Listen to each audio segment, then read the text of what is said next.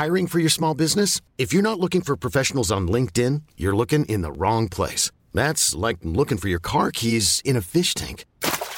LinkedIn helps you hire professionals you can't find anywhere else, even those who aren't actively searching for a new job but might be open to the perfect role. In a given month, over 70% of LinkedIn users don't even visit other leading job sites. So start looking in the right place. With LinkedIn, you can hire professionals like a professional. Post your free job on linkedin.com slash achieve today.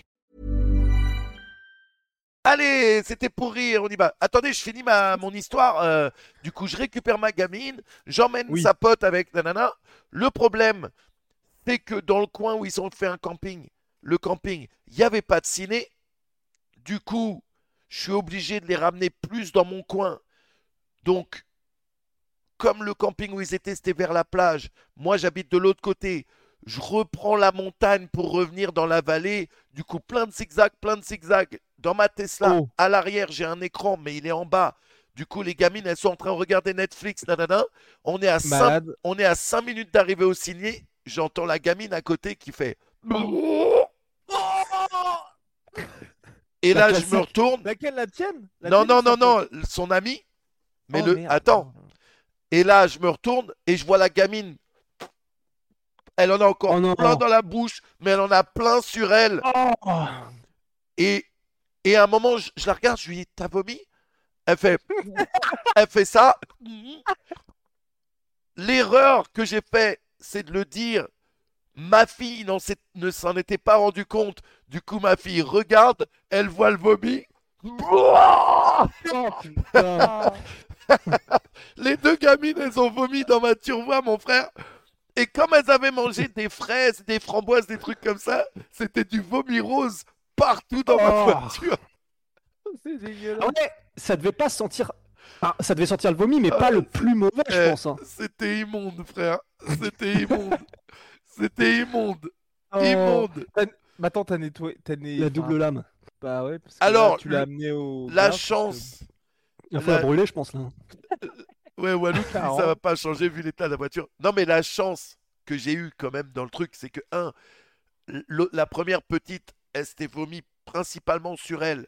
Donc, Ouais. ce que j'ai fait, c'est, on lui a- elle avait un sweater, on lui a enlevé, je l'ai mis dans un sac, fermé, tout ça. Comme c'est tout le temps le bordel dans ma voiture, il y a toujours des trucs qui traînent. Ma fille, elle a eu le ré- réflexe, il y avait un carton, elle a eu le réflexe d'attraper le carton et de gerber dans le carton. Oh, bien joué, ça. Alors maintenant, il y en a quand même, il y a eu des petites éclaboussures ici et là qui, ont été Bien faciles sûr. à nettoyer. Mais, eh, Putain, GG, hein. Eh, eh, Ça va vite, hein. eh, mais crois-moi, Oh là là. il a pris, ça m'a pris toutes mes forces pour pas, moi, gerber de mon côté. hein. Ah, mais tu m'étonnes. Mais là, c'est marrant quand même. hein. Je sais pas quel réflexe de survie fait que quand on entend ou voit quelqu'un gerber, on a envie de faire pareil, mais Ah, c'est vraiment mal foutu, ça. C'est vraiment- Ouais. C'est ça. C'est vraiment très très mal foutu, ouais. Mais c'est comme, euh, je crois qu'on en avait parlé il y a pas si longtemps que ça. Tu sais pourquoi on a envie de chier quand euh, il se passe un truc et qu'on a peur ou qu'on anticipe? ouais. On se on vide avait- pour on être plus léger. On en a parlé. En fait, votre corps sait qu'il doit se vider pour que tu sois plus léger, donc plus rapide. C'est exactement ça. Ouais. Et ce, qui est, et ce qui est encore plus ouf, c'est que du coup, dans les études qu'ils avaient faites, ça se joue vraiment au gramme près. Enfin, dans le sens, si vraiment, plus tu te vides, même si t'as pas grand chose, même si tu balances des petits trucs de lapin, en réalité, ça peut faire une diff en termes de centièmes de seconde sur un sprint, ce qui peut Bien faire une diff entre le moment où tu prends le bout des griffes du tigre et, et non. C'est quand Ouais. même, c'est ça qui est fou. hein. C'est comme, euh, tu sais, et ça c'est aussi scientifiquement prouvé, pourquoi, euh, euh, euh, comment dire ça, pourquoi les blancs euh, nagent mieux et pourquoi les renois courent plus vite? C'est aussi par rapport à la, la couche de graisse qu'on a. C'est que quand, si tu as un peu plus de graisse, c'est pour le même body type, tu vas mieux flotter, donc avoir moins de friction avec la flotte et moins de body euh, fat sous la peau, meilleure pénétration dans l'air, donc plus rapide. C'est réel ça? C'est réel, réel. Vous pouvez rechercher ça, c'est super réel. Bah, goddamn. Super réel. Truc de ouf. C'est- Ça vient d'où les meilleurs nageurs, de genre euh, par pays du monde? Euh, bah, je C'est pense c'est- que c'est- c'est varié, non? C'est varié. Australien, En quoi. France, on est bien, Australiens sont bien, Américains sont bien. Ouais. Mm. Putain. C'est ouf. hein. Bah sinon, un feat aussi que j'ai vu, puisque là on est dans les feats physiques, un truc que j'avais vu il y a quelques temps mais qui m'avait époustouflé, c'est euh, les chasseurs à l'endurance en Afrique. Je sais pas si vous avez vu ça, un truc de baiser. En gros, ce sont des, chasseurs mais traditionnels, donc qui chassent à la sagaie. Et en gros, leur manière de chasser, c'est que ce sont des trackers, donc qui sont capables de repérer où par où est passé un animal en repérant les traces, les machins, les trucs euh, sur les arbres, les, les boules de poils enlevées, tout ça. Et en gros, la manière dont ils chassent, c'est qu'ils vont poursuivre au pas de course, mais sans sprinter, l'animal pendant des heures et des heures sous le cagnard. Et en gros, tu le vois, euh, ils ont genre un pagne, et en gros, ils trimballent euh, une bouteille d'eau derrière, enfin un gros bidon d'eau et la sagaie. Et en gros, ils courent non-stop, mais c'est trop stylé, non-stop. Et en fait, du coup, ce qui fait que eux, ils ont une vitesse constante, donc leur corps s'habitue parce que c'est vraiment c'est une chaleur, euh, c'est une chaleur de ouf quoi. Et l'animal, lui, bah un, il n'est pas forcément fait pour évacuer la chaleur de la meilleure des manières parce qu'il a un pelage. Et du coup, en plus, comme il fait que du start and stop et qu'en gros, il voit le chasseur, il prend pleine balle et après il s'arrête. Bah en fait, à force de faire du fractionné, bah il va finir par se crever. Et en fait, la manière dont le chasseur arrive à la fin, c'est bah lui, vitesse constante, et il arrive à faire l'animal qui lui ne peut tout simplement plus avancer parce qu'au niveau cardiovasculaire et musculaire, il est cramé. Et du coup, bah en gros, euh, il arrive et il fait une espèce de cérémonie et il lui plante euh, la sagaie dans le cœur pour que ce soit fini en quelques secondes. et Ouais, c'est comme ça qu'il chasse. Truc de ouf. mettent combien de temps à peu près? Euh, mais je crois qu'il mettait un truc genre 6 heures, tu sais. Enfin, en gros, euh, ah non, mais c'est un truc de ouf. C'est un truc de ouf. Et il y a, y a- du coup, il y a un documentaire où les gars avaient pris ça en vidéo. C'est impressionnant. C'est ça qui est fou, hein, c'est de se dire que ça existe sur la planète. C'est. Absolument ouf. Ouais. Absolument ouf. Bon, voilà. Ah merde, ah bah, j'ai raté le KO de Cub Swanson, putain. Ah bah Euh, bravo, bah, c'est bien la peine. ouais. Non mais et- il y a s'est quelqu'un pris, qui a regardé la pris le boxe ou pas Il s'est pris le KO. Ouais, il s'est pris un KO euh, Ouais. Je crois. Merde. Non. Ah ouais, ça fait, ça fait chier. Ouais. Oh non. Parce que pour le coup, j'étais content pour Asun Sao, moi. Pour Asun Sao? Ouais. Il a combattu Asun Sao là? Ben oui, il a gagné par décision 30-27, 30-27, 30-27, monsieur. J'ai rien vu, les gars. J'ai- Attendez. J'ai rien vu, rien. Bah, c'était pas la carte la plus, la plus, la plus bandante, c'est vrai aussi. Ouais. Et j'ai même pas Mm. suivi Araujo contre Grasso, ça a donné quoi? Euh, victoire de Grasso. Au- 50-45, 49-46, 49-46. Ah, bon, bah c'était, c'était une démonstration alors visiblement. Yes, it que- Non, j'ai vu aussi le chaos de voilà Mike Jackson, le journaliste. Oh, Ah, qui avait affronté CM Punk. Ouais. il- Et euh, ouais, et qui s'est pris un sale, mais vraiment chaos. Ah oui, un genou, c'est ça? Euh, donc il y a.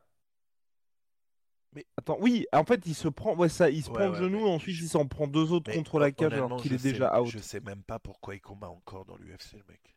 Ouais, Ouais, bah, c'est étonnant. C'était son premier combat depuis Belle Lulu, c'était Ouais. depuis. euh, non, autant pour Ouais. moi, bah non en fait non. Depuis euh, avril 2022, mais avant ouais, c'était ça, son dernier combat remontait à juin 2018. et, et il a combien de combats à l'UFC là en tout? 4 Putain, mais en vrai c'est ouf, hein, parce que bah on rappelle, Mike Jackson, c'est un mec qui a été littéralement mis sous contrat de l'UFC pour combattre CM Punk et que CM Ouais. Punk est une chance. Et il est encore là. Et, Et il du coup, avait son- battu CM Punk. Ouais. Et, et du coup les Bah, trois CM autres Punk combats à part CM battu Punk. tout seul. hein. Ouais. Et euh, Ouais. donc en gros, il a. Mais après, c'est ça qui est marrant, c'est qu'en gros, donc il a perdu contre Mickey Gall. Contre CM Punk, bah, c'est devenu un no contest puisqu'il a popé pour marijuana. Euh, quand il est Ah oui. revenu en avril 2022, il a gagné mais par disqualification pour, euh, je crois que c'était un poke qui s'était pris. Et là, euh, bah, du coup, il a perdu par KO. Donc euh, carrière UFC, run très bizarre. Quoi. Ouais, ouais. Ouais, run, euh, run étrange. Ouais. Eh, mais vous avez pas. Oh, euh, vous avez Ou pas le oublié de Club Sanson est sale. Vous avez pas oublié un truc là? Il s'est pas Ah, passé. mais oui Il y a... Attendez. Deontay Non, mais non, non. Non, non, non. Un truc qui concerne la sueur là, il se passe pas un gros truc Ah bah. pour la sueur mais oui Mais oui.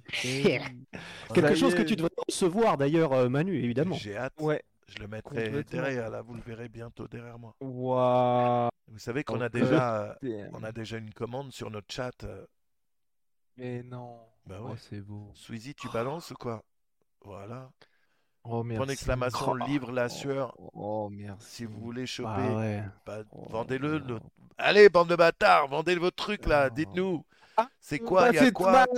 Qu'est-ce qu'il y a? Euh, Qu'est-ce qu'il y a? Il y a tout. Il y a... Enfin, on espère. On espère qu'il y aura tout. Il y a une partie histoire du MMA, une partie sur les grosses rivalités qui ont marqué l'histoire du MMA et pour être les- exact. Exactement et les GOAT selon nous, ils sont 32. On devrait- Mais- on devrait- en On fait, va on pas dit dire ça. Ouais. On Bah, en fait, bon, c'est un le- raccourci un peu rapide. Le chapitre s'appelle GOAT, donc bon, ce sont les GOAT, mais euh, c'est sous-titre les 32, les 32 personnalités qui ont fait le MMA selon nous.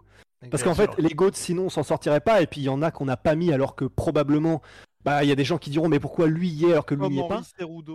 Ouais, ou voilà, euh, voilà, par exemple Henri Cerudo, mais en gros, ce sont les gars euh, qu'on a voulu mettre en avant parce qu'on estime qu'ils ont eu un vrai impact sur le sport du MMA de manière générale. Et du coup, dans les rééditions, probablement qu'on mettra les autres, mais on. Des gars comme Mark Kerr ou des, des gars comme ça, Bien on pouvait sûr. pas faire l'impasse sur des légendes comme ça et Bien qui ont sûr. vraiment changé le sport, quoi. Bien sûr. Bien Ah, sûr. toi, Et tu le mets dans les ouf. Manu, euh, Henri Cerudo Parce que je suis Henry Cerudo, je me sens bizarre non. avec lui, moi. Alors moi je veux dire, Ah ouais, ok. déjà pour moi. Henry Cerudo, il a jamais battu Dimitrius Johnson. Boum. Comme ça. Moi j'étais Mm. au deuxième combat. Déjà Dimitrius Johnson, quand il avait battu Henry Cerudo, c'était un chaos euh, fulgurant, Ouais, euh, ah, c'était magnifique. douloureux. Ouais.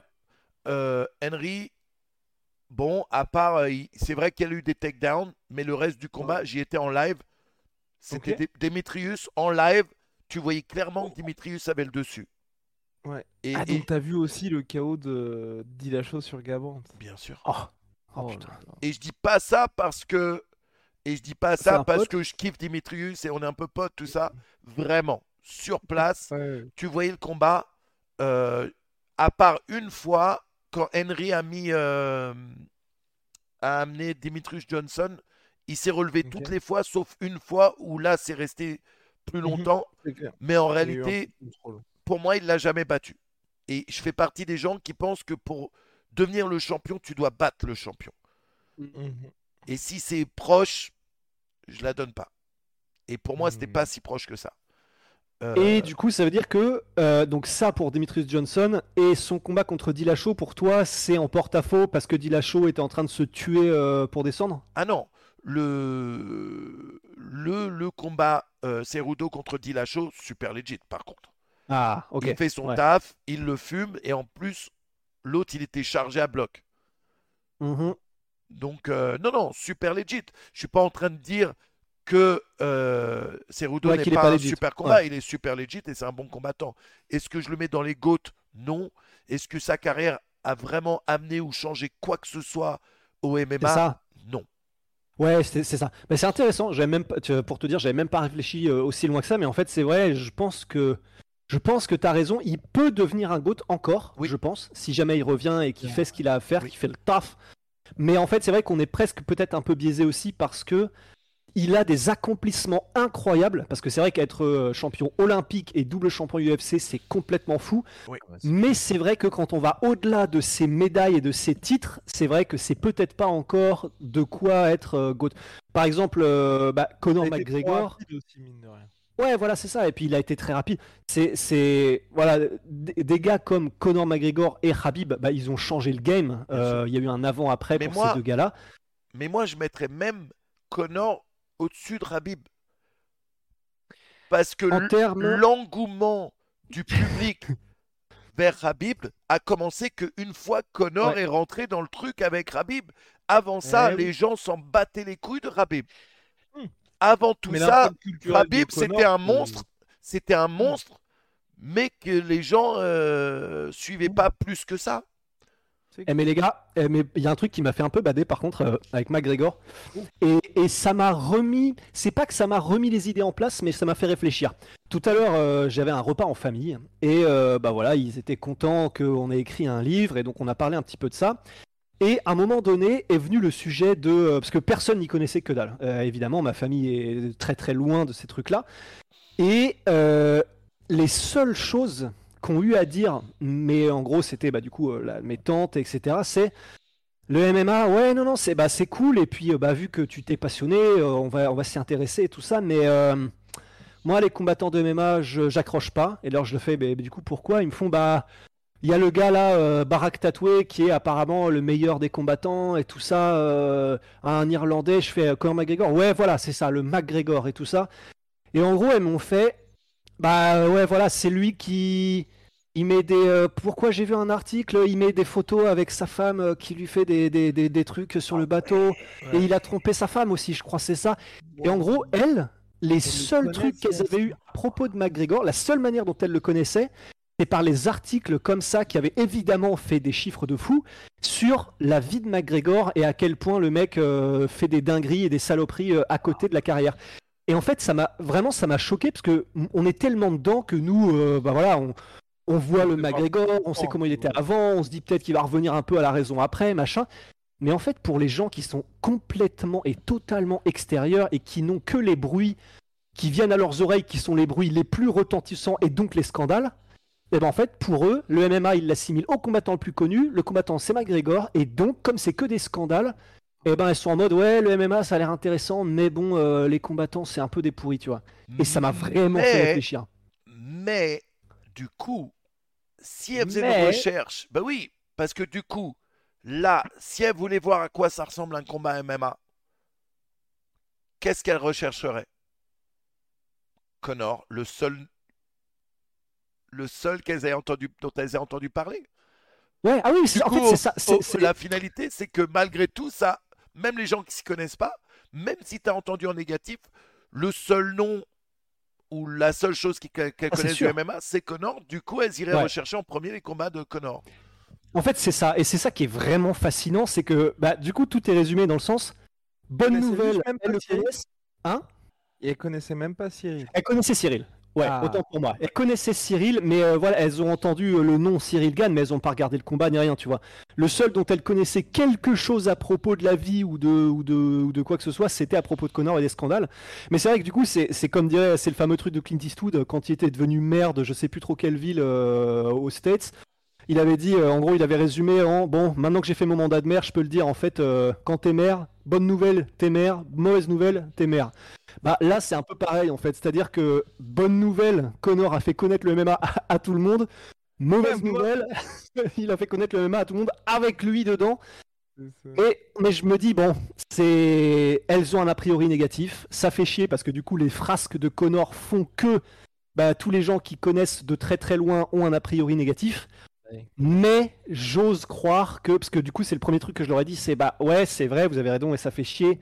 Mais sachez que 95% des champions de MMA sont euh, ultra respectables, ce sont des gens incroyables et ils n'ont pas cette espèce de sortie de route, tu vois.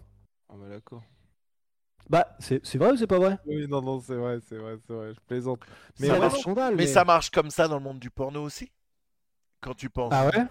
C'est exactement Ah comme ouais, ça. parce que pour moi, il n'y avait pas ce côté euh, mauvaise réputation. Oh, y a- bah, regarde, qui- du- regarde par exemple ce qui se passe en ce moment en Ouais, France. France 2, France 2 Ouais. sortent un truc. euh, J'en ai parlé il y a pas Oui, longtemps sur en story, où- J'ai pas compris En ça. fait, l'histoire, c'est que comment tu veux que les gens aient un avis euh, pas biaisé quand tu fais un documentaire et que tu appelles ça la pornographie une industrie hors de contrôle.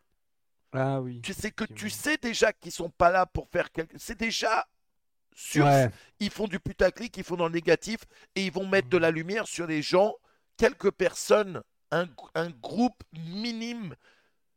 Et j'allais dire dans la pornographie, mais ces gens-là, c'est même pas des gens de la pornographie, c'est des gens qui font de l'amateur très mal et, et qui font pas partie du même monde que WAM. Pour moi, comparer ces gens-là et les mettre dans le même groupe que WAM, c'est tellement insultant. Ouais. c'est là-dessus qu'on va baser euh, une opinion sur le monde de la pornographie, alors que euh, oui, 95% des gens euh, dans le monde du porno sont des bonnes personnes qui ont pas, qui abusent pas les autres, qui font un taf hors du commun peut-être, mais ça fait pas d'eux des ordures quoi. Hmm. Mais question bête, Manu, est-ce qu'il y a déjà quelqu'un qui a fait mainstream, hein, Uh-huh. qui a fait un documentaire ou reportage positif sur le monde Alors, du porno moi, moi, je demande même pas que les gens fassent un reportage positif. C'est important aussi de dénoncer les gens euh, et les merdes et mais Non, mais en tout cas, sais quelque chose de vrai. vraie. Bah euh, écoute le docu sur Rocco, mais c'était un, do- c'était un documentaire assez Oui. spécial. C'était sur Rocco et C'est sur euh, la fin de sa carrière, entre guillemets. Euh, Ouais, ma- bien. c'était assez bien fait. C'était sur lui, c'était pas juste sur la pornographie. Euh, maintenant, il y a eu quand même des trucs, euh, des trucs malaisants dans le docu, quoi. Mais euh, Ça, c'est parce que c'est Rocco et comme il est Rocco.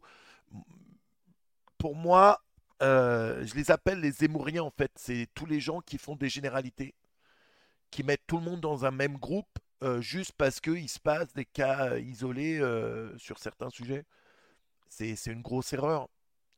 quelle que soit la C'est vrai qu'on le généralité. fait tous. hein. Ouais, bien sûr. Ouais. On a tendance à faire ouais. ça.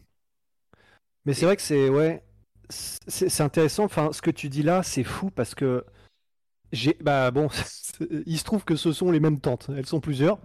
Euh, mais en gros, elle m'a, il y en a une du coup euh, qui m'a fait exactement ce que tu viens de décrire. C'était super intéressant parce que c'était euh, un gars qui était un combattant de MMA mais obscur, illustre, de qui faisait un truc régional aux States et tout ça. Et euh, bon bah, il se trouve que il avait tabassé et bouffé son coloc. Ouais. Euh, et en gros, les titres c'était euh, un combattant de MMA mange son colocataire après avoir fait une crise sous drogue, etc. Comme tous les combattants. Ouais, exactement. Et en fait, c'est ça où c'était ouf, c'est par rapport à ce que tu viens de dire, du coup, et le documentaire que tu dénonces, euh, Manu, c'était parce que ma tante, et ça m'a un peu vexé. Je lui ai dit, elle m'a envoyé, elle m'a envoyé le lien, elle a fait, ah, dommage pour le MMA. Non mais voilà. J'étais en mode, j'étais en mode, mais c'est pas le MMA, c'est-à-dire que si le mec est postier, si le mec euh, mange des Smarties, tu dis pas, ah là là là, là, Ouais, un postier, ouais. Non mais c'est comme, c'est comme, c'est- euh, comme le mec qui va dans une école, bute un max de personnes dans une école, et après, qu'est-ce qu'ils ont trouvé sur son PC Il jouait à Warzone. Voilà, ouais, Tu GTA. vois, tu, Ouais. tu vois ce que je veux dire? Putain, merde. Ouais, c'est les mêmes raccourcis. Mais c'est intéressant. Après, enfin, bon, euh, Le bâtard, Guillaume. Putain. Non, mais c'est vrai que c'est intéressant. Et ça, c'est un truc, ça, ça fait chier parce que je suis sûr que nous tous, même tous les trois, on le fait sur certains sujets. Et c'est cool parce que du coup, là, on conscientise le truc. surtout Mais c'est vrai que. Ouais, surtout toi. moi, je me, moi, je me chope souvent, ou des fois, je, je vais dans cette Mais oui. et je m'arrête. Il y a deux choses que je déteste faire des généralités et. Euh, Les euh, mecs qui font des généralités. et les mecs et, et, et- et ces enculés qui non non non non surtout les gens qui essaient de parler d'un sujet qu'ils ne connaissent pas. Ça me rend Mmh. ouf. Le nombre de personnes qui viennent sur mon stream qu'est-ce qu'il m'a dit? Il y a un mec un jour il vient me dire euh, comment j'ai commencé dans le porno. Et le mec je lui dis euh, non mec c'est il me dit ouais non si je sais j'ai vu ça dans un site bah bah bah ah t'es en train de me dire à moi que tu connais moi, mieux ma carrière et ma vie que moi. Le mec, il insistait. Pourquoi Oh, tu mens Le mec, il m'a dit pourquoi tu mens Tu vois Oh, je déteste Mais ça. non Je, je te jure. Il a dit, pour- il t'a dit pourquoi Ouais, tu ouais, mens ouais, ouais, ouais. Pourquoi tu mens On sait. Tout le monde le sait. C'est on- c'est écrit dans ce site. nanana, nanana. Oh C'est là. ouf. Ah, ça me rappelle, euh, bah du coup, c'était un sketch de Dieudonné pour le coup, et euh, qui disait, c'était un sketch où il mimait un truc, et euh, Oh, du coup, le mec disait. Qui cite du dieu donné sur Twitch. Non, je rigole, je Ah, rigole. Non, non, je- mais si, il y a le droit, je rigole. Mais euh, bah ouais, et en gros, bah il, a, il, a des, il a des spectacles qui sont extraordinaires, quoi qu'on en dise. Et dans un de ces spectacles, en gros, euh, c'était un truc où il mime quelqu'un qui est justement très étroit d'esprit et grosso modo, euh, c'est la personne que tu décris, Manu. Et en gros, euh, la fin du sketch, c'est Vous n'avez peut-être pas dit, mais tout le monde l'a entendu. et ça, ça, ça fait réfléchir. Aïe, Voilà. C'est clair. Je, je Voilà, bosse avec sans ça, les gars. Ouais. Oh. Bref, Mais ouais, ouais, ouais. on parle Donc, de. euh, J'aimerais bien que vous parliez parce que c'est un truc que j'ai pas vu et que j'ai raté, mais que euh, j'aurais adoré euh, y être. C'est votre. Vous êtes allé à un super event la semaine dernière. Le Glory, ouais. Ah ouais. c'est ça que tu parles Ouais. Ouais, et bah ouais, la dernière peut-être de Badori malheureusement. Et c'est la première fois, c'est pour ça qu'on était, enfin moi en tout cas que j'étais un peu triste, hein. c'est que par rapport à tous les précédents combats, tu vois, ils mettaient knockdown à chaque fois les mecs, là j'ai vraiment vu une différence avec Alistair Overeem qui pourtant a 4 ans de plus que lui.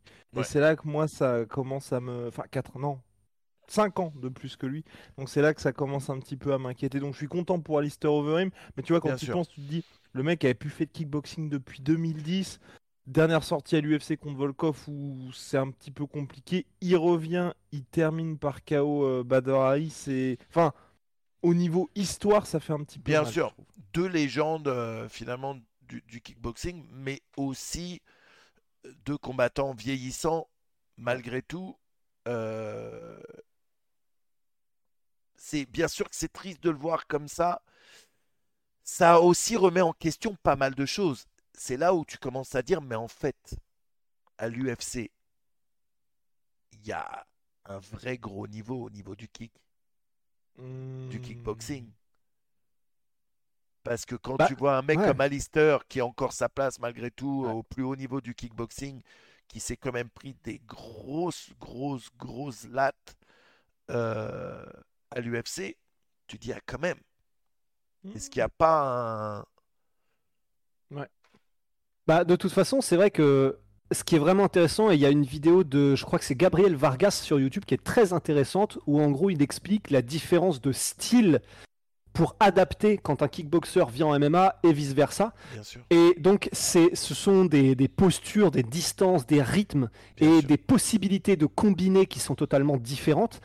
Mais évidemment, bah, c'est, naturellement, il y a, y a y a une passerelle, il y a des vases communicants.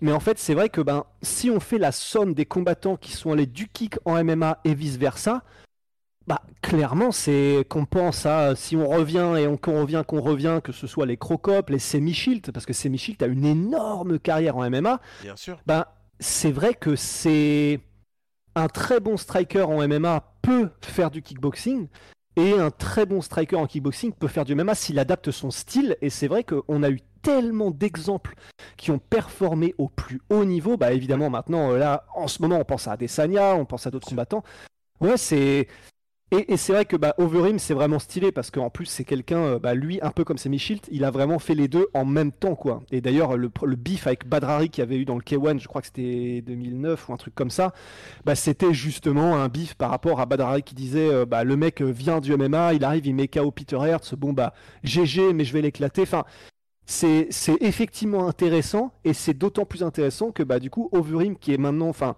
dans la, de la deuxième, troisième partie de carrière qu'il a eu, c'est devenu un combattant très intelligent parce qu'il avait, il savait qu'il n'avait pas le menton. C'est ça. Ben, là, il a adapté, il s'est adapté pour venir en kick et essayer de minimiser les risques de prendre un KO ou une grosse, euh, ou une grosse planète, quoi. Et, et ça marche. Et c'est effectivement vraiment fascinant, quoi. Mais Il faudra voir ce qu'il fait contre Rico. Ouais, complètement. Mais je pense que ça lui a. Pardon, Manu. C'est juste Non. pour dire que Alistair Overeem, justement, je pense que toutes ces désillusions, ça lui a énormément servi et ça fait qu'à 40 ans, il... enfin, à plus de 40 ans, il peut être là où il est aujourd'hui. Par exemple, ne serait-ce que de se dire, le mec revient en kickboxing, il se charge à nouveau comme un porc. J'allais dire, j'allais en parler, j'allais en parler de ça. Non, mais, mais pour moi, ça, ça rentre. Enfin, moi, je suis parfaitement OK avec ça. Et pour moi, ça rentre aussi dans le côté intelligence d'Alistair Overeem, tu vois. Il aurait pu se dire, bon, bah, il y a eu l'USADA à l'UFC, j'étais quand même top 6. Bah non, le mec, euh, il revient et puis. Il est monstrueux, quoi. Tanked, Tanked. Ouais. Ouais, c'est euh, c'est compliqué, tu sais, moi je ça va aussi avec un lifestyle. On sait tous aussi Mhm. que Bader Hari, son lifestyle par rapport au lifestyle de de Alistair Overeem, c'est deux choses complètement différentes. Overeem, c'est Ouais. pas le mec euh, qui fait la teuf, euh, qui sort, euh, qui va se défoncer avec ses potes et tu vois ce que je veux dire. c'est. Ouais. On sait tous que Bader c'est, il aime bien faire la teuf. Ouais. Et puis au bout de cert- au bout d'un moment, euh, ton corps et même ta tête euh, suivent plus quoi.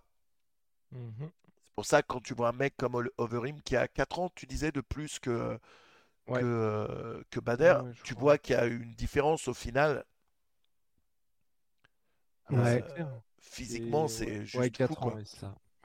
Ouais. Moi, ça qui me c'est- fait, ça qui me fait un peu flipper par contre avec Bader, c'est, on, on l'a vu avec des physiques tellement différents au cours de sa carrière, et pourtant il est resté en kickboxing, et, et c'est vrai que je, moi c'est ça qui me fait un peu peur en fait, pour être tout à fait honnête, c'est vraiment, on l'a vu, bah là on parlait du K1 en 2009 où c'était monstrueux au Japon où il a affronté, euh, oh, bah, ouais, le, le Bader de 2009 Bon. contre Overeem Okawan, c'est la plus grosse version, la version la plus Ouais. puissante, Ouais. la version finale quoi de, de Ouais. Badr qu'on ait vu.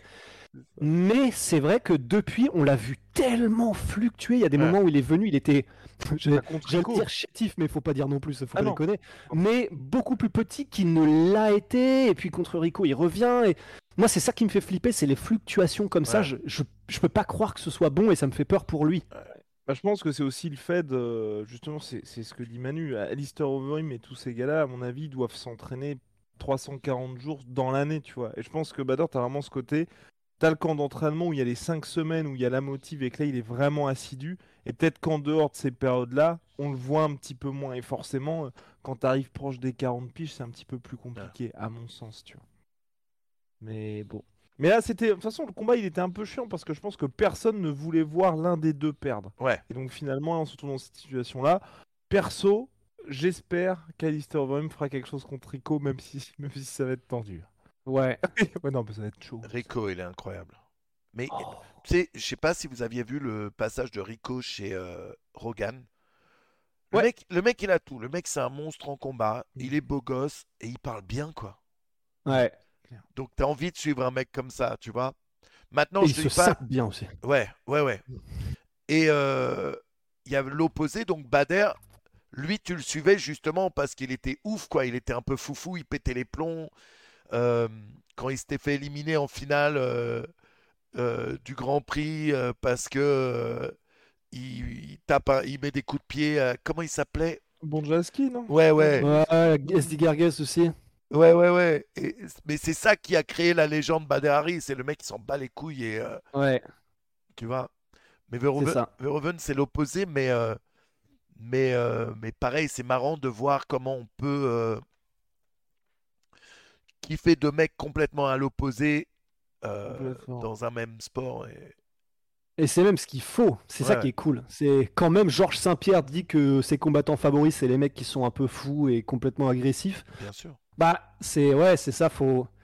C'est ça qui fait kiffer justement. S'il y avait que des Badrari, euh, ce serait, ce serait, ce serait Ouais, ouais, complètement. ce serait trop. ce serait trop. Mais s'il y avait que des Verhoeven et Georges Saint-Pierre, ce serait chiant aussi. Donc c'est parfait. C'est ce qu'il faut. C'est ce qu'il faut. Mais apparemment, Verhoeven, d'après ce que j'ai compris, maintenant, enfin, il, il commence très sérieusement à vouloir passer à autre chose de sa carrière de sportif, faire du ciné et tout ça, d'après ce que j'ai compris. Ouais, ouais. Exactement, ouais. Mais après, je pense qu'il va revenir pour euh, Overeem, tu vois. c'est- Il a quel âge là d'ailleurs, Rico? Rico, j'aurais dit 32 Ah, Je Rico crois qu'il est né en 4... Ok, Rico. Il est né en 90, je crois. Ah ouais? Ouais. Eh, Il est pas si vieux. hein. Ouais, non, il est pas si vieux. 33. euh, 30 En plus, pour un 33, poids ah lourd. oui, 33, ouais. En plus, pour un poids lourd, les gars. Je te- 1m96, 120 kg, c'est beau. C'est beau. Ah oui, non, non, mais il est. Il y a, il y a eu aussi la machine, le Terminator, le robot qui nous fait une soumission. Monsieur le Banner. Oui inoxydable. 49 ans Ouais. Les légendes ne meurent jamais. Mais non, mais. pff, mais lui, lui, mec, Bah, c'est la plus grosse légende des sports de combat français, hein, je pense. Lui, Oui. c'est. Quel homme, en vérité? Je te jure, Ouais. lui, c'est Ouais. le, le- le- le- l'ultimate, euh, l'alpha. Et quelqu'un de bien en plus. Mais je Oui. le kiffe, mec, je le kiffe. Ouais. Et euh, il Ouais. Combat MMA, bon, d'accord, il combat pas non plus le, le plus haut niveau, Bah, mais il malgré tout, 49 ans, hein, il emmène le mec au sol, il l'étrangle. Ouais. Et j'étais comme une fillette. Quand j'ai regardé le combat, j'étais là. Mais il l'a pas étranglé, je crois. C'est Grand Pound, il me semble. Euh, oui, c'est Grand. Non, mais Grand- alors, euh, Ma- Manu a raison, c'est que alors il y a d'abord tentative d'étranglement de Jérôme, ensuite il s'en sort. Non, c'est Grand crois and et ensuite il Ouais, si, si, il si, l'étrangle, il le finit sur un. Si, Ah mais ça commence me par et- mais ça commence par le Grand and Pound. Autant pour moi. Ok, ok, ok. Mais oui, non, mais ouais. Et, pour le coup, enfin, c'est vraiment stylé parce que, bah, évidemment, euh, enfin, maintenant tout le monde a, a entendu les, des interviews de Jérôme Le Banner, tout le monde connaît le personnage, le mec le plus vrai et authentique euh, de la planète. Et bah, pour le coup, pour la toute petite anecdote, mais pas pour justement euh, l'anecdote euh, du père Rosti, enfin, la biographie que j'avais fait de lui en vidéo, Ouais. bah, j'avais pu juste échanger un tout petit peu par message avec lui et par audio pour euh, m'assurer de certains détails et pas dire de conneries. Et euh, bah voilà, il m'a juste, il m'a donné de son temps, il m'a donné, euh, mais vraiment, on se connaît, mais ni d'Ève ni d'Adam. Il m'a donné de son temps, il m'a vraiment donné les trucs, les détails. Enfin, Écoute, moi, tu je, peux rien dire je sur, Monsieur le Banner. Je vous en avais déjà parlé, mais il y a 10 ans, je le rencontre à LA. Je, euh, j'emmène euh, Franck Gastambide et Ramsey, et d'ailleurs euh, Cyril Diabaté aussi. On va tous ensemble à un UFC qui a eu au Staples Center. Et à la troupe, quoi. Ouais, je te jure. Et il y avait Kassovitz et le banner qui étaient aussi là-bas. Et à la fin, on se rejoint, on se discute, nanana. Et, euh, et c'était à l'époque, je faisais encore pas mal de grappling. Et Franck, il mentionne ça devant, euh, devant le banner. Et le banner, il dit Ah, bah demain, je vais m'entraîner avec Verdoum, tout ça, t'as qu'à venir t'entraîner avec nous. Et je dis Mais non Non, merci, monsieur. Et ça va pas dans la tête ou quoi?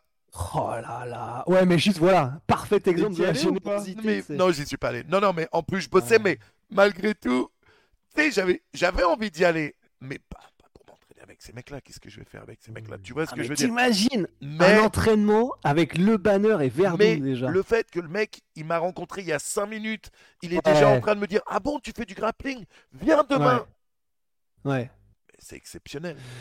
Bah, puis ça, enfin le niveau de célébrité qu'il a atteint Jérôme et de garder ce côté bah, même s'il connaît pas la personne, il est prêt à euh, lui offrir euh, de son temps, à lui dire de venir s'entraîner. Enfin, ça c'est tellement le meilleur indicateur que tu as vraiment une bonne personne, quoi. Enfin, ça fait trop plaisir que ce soit une pour légende. moi qu'en France, il n'y ait pas plus de reconnaissance vers un mec comme ça, tu vois. Mmh. Euh, peut-être trop tôt, peut-être que maintenant, s'il faisait du MMA maintenant, peut-être qu'il l'aurait eu autant, mais. Ouais, puis après, il est il a toujours été tellement authentique, tu vois. Il y a peut-être ce côté-là aussi qu'aujourd'hui, il faut être un peu dans le sport business, entre guillemets, tu vois, parce qu'il habite en Normandie, il est tranquille chez lui, tu vois. Mmh. Parce que c'est même ça qui est ouf, c'est de se dire, quand tu regardes ses réseaux sociaux et tout, les gens, ils sont à fond, alors que il fait que des posts, c'est lui dans son jardin avec ses chiens et tout. Enfin... non mais... Ouais, mais bah, lui, il est pas du tout dans le délire, je pense, euh, réseaux sociaux, trucs comme ça. Et tant mieux. Franck il m'avait donné une petite anecdote où à l'époque, c'était avant que Franck devienne Franck Gastambide comme il est maintenant. À l'époque où il faisait le Kaira Shopping, euh, sa petite série YouTube, quoi. Et euh, ils avaient fait un truc où justement ils avaient, euh, ils étaient allés faire un épisode avec Jib, donc le, le, nain qui était avec eux, avec avec Jérôme. Sauf que Jérôme, il mettait des vrais coups de latte il mettait des vrais coups de latte où Jim devait tenir genre un gros pao et il mettait des vrais coups de latte. Donc à chaque fois qu'il mettait un coup de latte, Jim il volait quoi.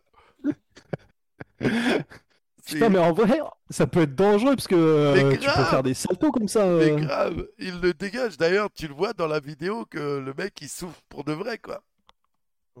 tu m'étonnes. Ah oui, d'accord.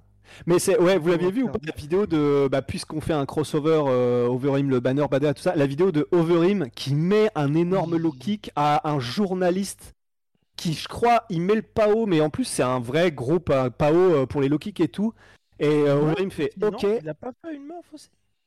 À une meuf aussi, je crois. Mais en tout cas, il y en a un des deux où le mec fait littéralement une Beyblade et il réattaque face contre terre, mais à l'horizontale.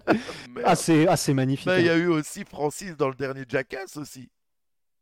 Oui. mais, ça, euh, mais ça, le mec qui a accepté de faire ça, mais non mais c'est des ouf. Comment, ouais, comment tu peux ça, bah, je sais, mais c'est vrai que Jackass c'est un truc, ça, ça... Quand j'étais plus jeune, je voyais passer des trucs sur YouTube. Il y avait Jackass, il y avait, je crois que c'était Nitro Circus, les gars qui faisaient des choses comme ça. Mais c'est vrai que c'est, en fait, j'ai jamais compris dans le sens L'attrait, c'est donc bah, évidemment pour nous, on a tous la curiosité malsaine de voir comment est-ce qu'un mec peut euh, genre euh, faire du toboggan sur une rampe d'escalier et s'éclater les couilles. Enfin, c'est terrible, mais on a envie de voir ce que ça fait. Mais pour autant, c'est, je, j'ai même, je ne comprends pas comment ils sont pas morts tous en fait. Parce que ils font des trucs tellement dangereux. Bah en fait, ouais, en euh, dehors. Ouais, en dehors, ouais. Maintenant, en fait, je me demande encore plus maintenant, parce qu'à l'époque, les mecs, qui se défonçaient, donc les trois quarts du temps, ils étaient anesthésiés. Il y a un super podcast que Steve a fait où il explique plein de trucs. Où les mecs, ils étaient. Ah, le sien, tu veux dire? Ouais, le... Son... Dans... quand il est dans la bagnole, là Ouais, ouais, ouais, dans, le, camion. Ouais, il parle de tout ça et il dit. Euh, il explique. Euh, il explique que les mecs, ils étaient tellement euh, défoncés que les trois quarts du temps, ils s'en rendaient oh, compte plus le lendemain de, de, ce qui leur arrivait. Mais oh, maintenant, qui sont tous hors euh, drogue, tout ça, et qui c'est là, c'est maintenant que je me dis, mais comment ils le font encore plus maintenant? J'ai fait une grosse erreur. C'est euh, euh, j'ai le dernier Jacasse. En fait, mes fils voulaient aller le voir. Ok. Très grosse erreur. ah ouais? Ah, Pourquoi? Bah en fait, Bon, mon fils le plus vieux a 15 ans, lui et ses potes. Bon, déjà à 15 ans, normalement. Mais j'ai emmené mes jumeaux qui ont 12 ans. Et le, le film commence quand même euh, sur euh, un mec qui a son. C'est une bite, quoi. C'est la bite du mec euh, déguisé en Godzilla. c'est assez. What? ah, vous l'avez pas vu le dernier? Jetez un œil au dernier Jackass. vous allez voir comment ça commence. Et à un moment, je suis dans le ciné et je regarde tout autour et je vois qu'il n'y a aucun ado en fait. Il n'y a que des adultes. Et là, je me dis, merde. Je me suis décalé un peu pour pas que les gens voient que c'était moi le papa des gamins qui était assis. Mais je pensais que ça allait être plus un truc à l'ancienne où ils font des trucs, ils se vautrent et bon, on rigole. Euh, non, là, le ah tout début, ça commence avec la tub d'un mec, quoi. Le sgeg en Godzilla, quoi. Il a bien marché le film? Ouais, il a cartonné. ah ouais, Apparemment, il est, il est bien. Ah bon En plus, il est bien. Ouais. Mais, mais c'est une succession de sketchs ou c'est un vrai film? Non, non, c'est une succession comme il faisait avant, une succession de différents trucs qu'ils font. Et euh, le mec ça c'est fun. percute de Francis. Ouais. Et ils avaient, ils ont deux trois nouveaux membres dans les Jackass euh, qui sont assez cool, dont une meuf qui est absolument folle. Ils ont un truc avec un taser, ils doivent mettre la langue dans le taser. Oh. Et la meuf, elle y va euh, zéro problème. Oh. Zéro problème. Qu'est-ce qui nous dit qu'ils sont pas sous drogue maintenant encore? Eux, eux disent euh, en fait ils ont tous été en grosse réhab, tout ça. Attends un moment, ils attachent un mec et ils lui font croire qu'il va faire un, il doit faire un truc, mais et en fait la surprise, c'est qu'une fois qu'il est attaché, ils le couvrent de miel et ils font rentrer un ours brun. Et oh, là, et oh. là, tu vois que tu peux pas être acteur. Un autre, tu peux pas être aussi bon acteur. Là, la trouille qu'il a sur lui. Ouais. C'est, tu peux pas le. Tu peux pas le jouer. Tu peux pas le jouer, ouais. Et du coup? Du coup, ça a été, mais euh, bon, c'était chaud. Oh, yo, yo. Non, bah, c'était ouf. Ouais, c'était ouf. C'était ouf. Bah, de toute façon, euh, bah, un des sketchs moi, avec lesquels je les avais découverts, c'est euh, il devait passer au-dessus d'un bac à crocodile et en se pendant, en gros, en faisant une espèce de pont de singe, je sais pas comment ça s'appelle, avec un bout de Et tu voyais les crocos qui faisaient. Ouais. Non, mais c'est, c'est, c'est... Ah, ça n'a aucun sens. C'était ouf. Effectivement. On parle de tout sauf de MMA ce soir, les gars. Oui, On oh parle sur des tangentes. Une heure, les gens sont en train de se dire putain, ils se foutent de nous, les mecs. Euh, on vous l'a vendu cette émission MMA ou pas? Bon, bon, bon, bon, parlons de choses sérieuses, les gars. Oui. UFC 280. Voilà. T'as beaucoup parlé, là il te reste, il te reste même pas une semaine. Voilà. Il va falloir que tu assumes ton pronostic pour le je mois. Je l'assume. Jusqu'à maintenant, je l'assume. 100%. On parle oh. de deux combattants. On parle de deux combattants. Yes. Ok. Qu'est-ce que l'un fait mieux que l'autre? Oliveira, stand-up, je lui donne à lui. Oui, on est d'accord. Le sol, vous le donnez vraiment à Makhachev? L'emmener au sol peut-être? Ouais. L'emmener au sol peut-être? Mais le sol, vous le donnez vraiment à Makhachev ou un mec qui a été champion du monde de Jiu-Jitsu? Ou un mec qui a le plus de soumission dans l'UFC Ouais, mais c'est pour moi, c'est un peu l'éternel débat de la. Quand tu es au sol et que, tu, et que tu viens du JJB, et que es, même si tu es champion de JJB, et même si tu as le, nombre de records de soumission, c'est toujours un peu. Tu fais du JJB, mais il y a un mec qui va arriver, il fait pas du JJB, il fait de la neutralisation, il, il bouge plus, il te met dans une situation où tu ne bouges plus, il n'y a pas de jeu. Et dans ces cas-là, pour moi, c'est même pas la même équation. Mais le JJB, c'est l'anti-neutralisation au sol. Pour moi. Mais ouais, mais quand, ouais, mais quand il y a une cage, c'est là où c'est un peu relou. Avec, surtout avec le style Khabib. C'est là où ça me fait un peu peur. Mais c'est pour ça que pour aller dans ton point, et je, je, je, c'est la dernière truc que je dirais, mais pour aller dans ton, dans ton point, euh, Manu, c'est pour ça que moi, tout va vraiment se jouer sur où a lieu la mise au sol. Parce que si elle a lieu contre la cage, il peut largement s'en sortir, évidemment, hein, Oliveira, et, il aura eu tout un camp d'entraînement pour trouver des solutions, mais c'est quand même le monde du Dagestan style, euh, Habib style. Tandis que, et pour moi c'est là que tout se joue, s'il met la pression, qu'il contrôle le centre de la cage, Oliveira, et que quand il est mis au sol, c'est selon ses termes, ou en tout cas c'est là où il veut, et que c'est en espace ouvert et sans la cage, et donc où il peut créer du jeu, là ça peut être intéressant. Moi je pense que quoi qu'il se passe, il va devoir utiliser la cage. Quoi qu'il se passe. C'est très très rare qu'il y ait un combat comme ça qui se finisse en BJJ au milieu, sauf si le Ouais, chope sauf s'il le chope dans une soumission en pleine transition. Je pense pas qu'Islam fera ce genre d'erreur en transition.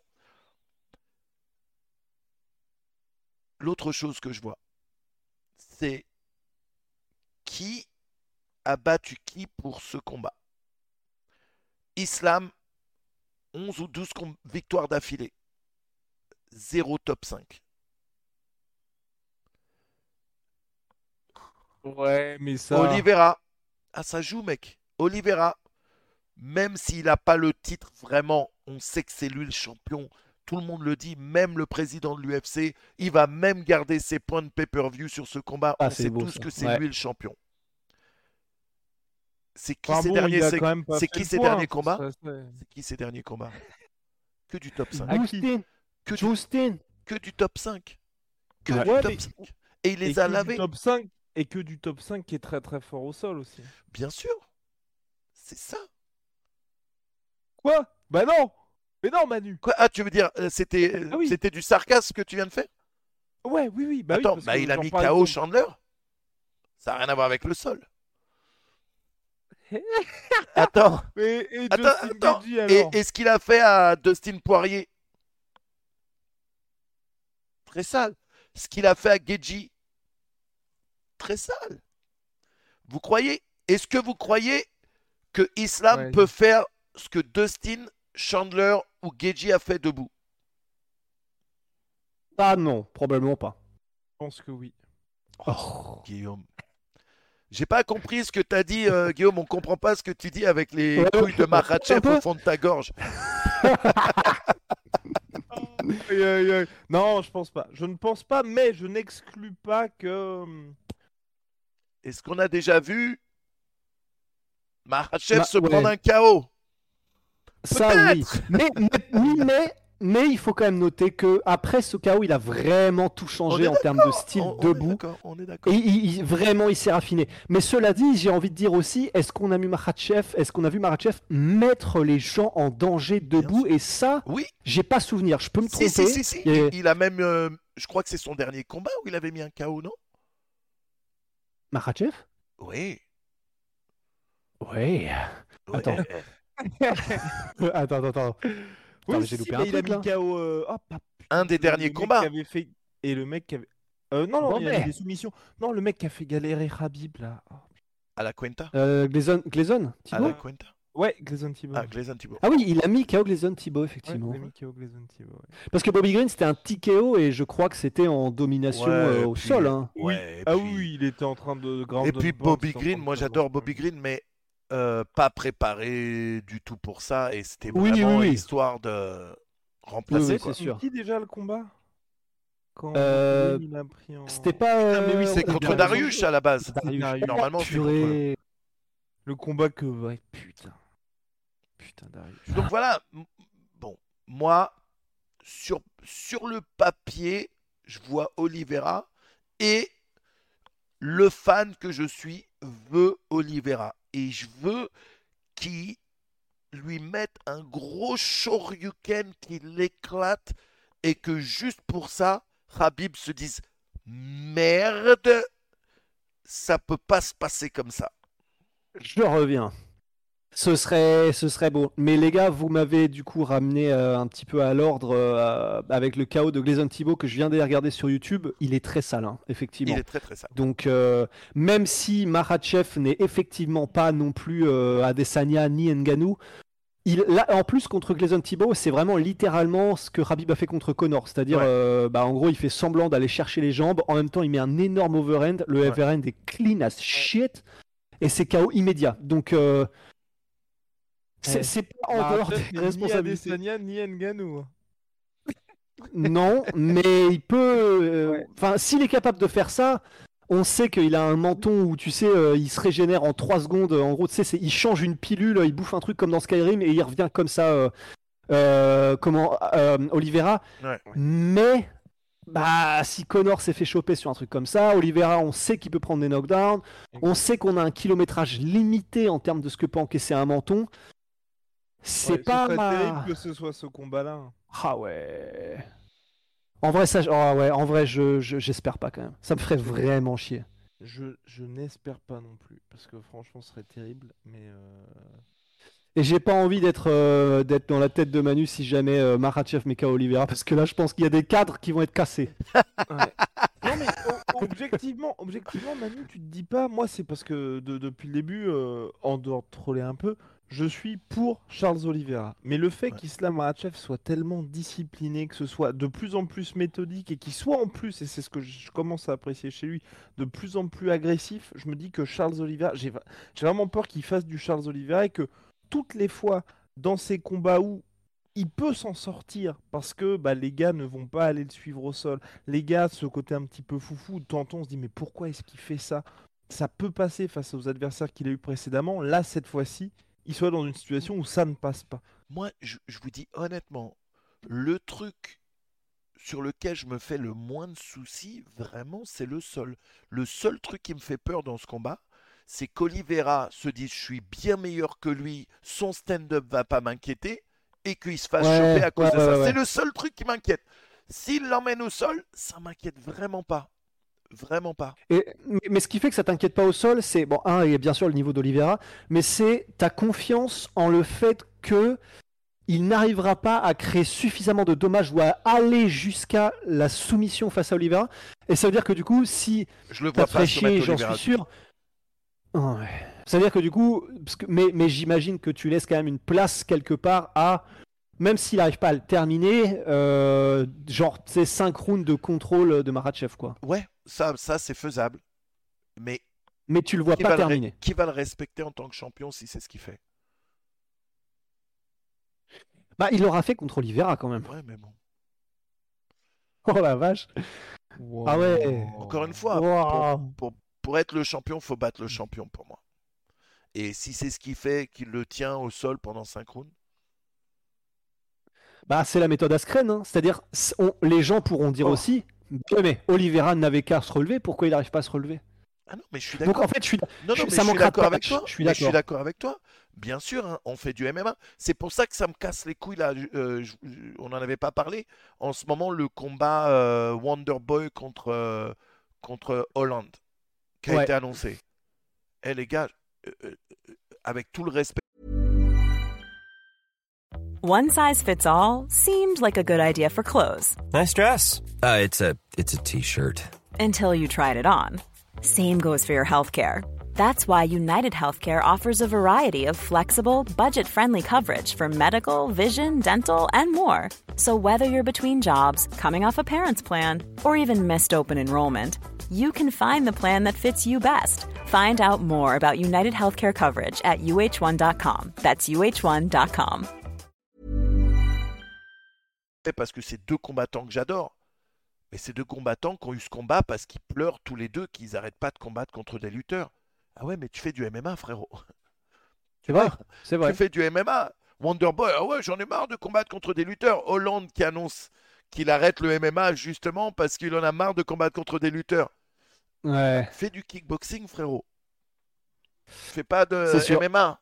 Et ben là, c'est pareil. Oui, Bien sûr que euh, si euh, Marachev tient Oliveira pendant 5 rounds au sol et que ça finit comme ça, il l'a dominé parce qu'il est resté au-dessus, mais il n'a pas fait grand-chose, oui, ça sera le champion. Super. Qui veut un champion comme ça? C'est le plus gros cauchemar euh, de Dana White. Ah, ça par contre, oui. Ça, c'est sûr et certain. D'avoir un champion Alors, ça... chiant, quoi.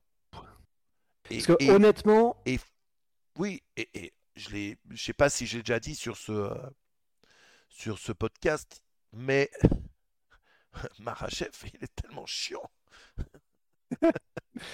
bah c'est pour ça. En fait, ce serait terrible parce que quoi qu'on en dise, et même si il y a voilà, il y a un gros clan Marachev et il y a beaucoup de gens qui seraient très heureux et tant mieux. Bien sûr. Mais objectivement, c'est pas le plus charismatique du roster de l'UFC. Il bénéficie beaucoup du halo de Khabib.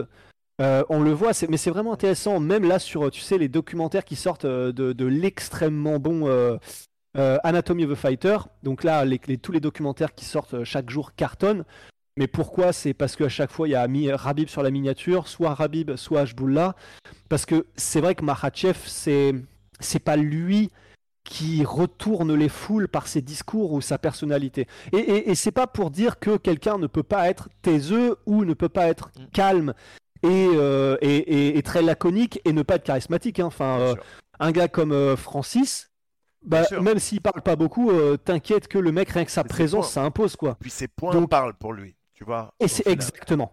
Et c'est vrai que c'est là où bah, je pense que objectivement on ne peut que te rejoindre sur c'est probablement le cauchemar de Dana White c'est parce que si Islam est champion, c'est pas Khabib qui sera champion, c'est Islam. Donc même s'il bénéficie du, du, halo et de l'influence, je pense pas qu'Islam vendra beaucoup de pay-per-view. C'est pas lui qui fera euh, le trash talk et ça c'est pas grave. Mais même par son charisme ou quoi, c'est pas lui qui vendra les combats, je pense. C'est pas non plus donc son style qui vendront. Après, il peut nous prendre tout à revers être ultra agressif contre Oliveira, mettre la pression debout, faire mal et faire du Khabib au sol. Il fait depuis quelques combats. Oui. Ouais, donc c'est pas et, donc il peut il peut arriver et nous rabattre le caquet mais euh, à coup de coude.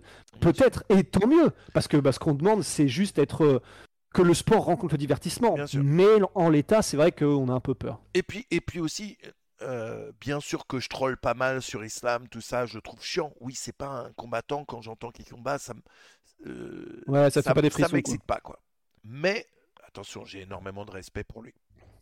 la réalité, hein, c'est un grand combattant. De toute façon, tu n'arrives pas à 11 ou 12 victoires d'affilée si tu ne l'es pas. Une fraude. Mais, mais, je trouve chiant, les gars. Ah bah ouais. Et ah puis ça, c'est. D'accord. Après, moi, j'ai. Je me dis que l'UFC aussi mise sur le, pas forcément sur Islam Makhachev, mais sur le mec qui va battre Islam Makhachev pour faire un truc avec Rabib. Parce que que soit Charles là ou pour la prochaine défense de ceinture Conor McGregor, à chaque fois il y aura un petit truc à faire. Mais moi, ce que euh, je trouve dangereux aussi pour Oliveira, c'est que les gens, il y a beaucoup de gens qui parlent déjà de ça, de bon, il bat Islam et ensuite il prend Conor, le retour de. Ouais. ouais.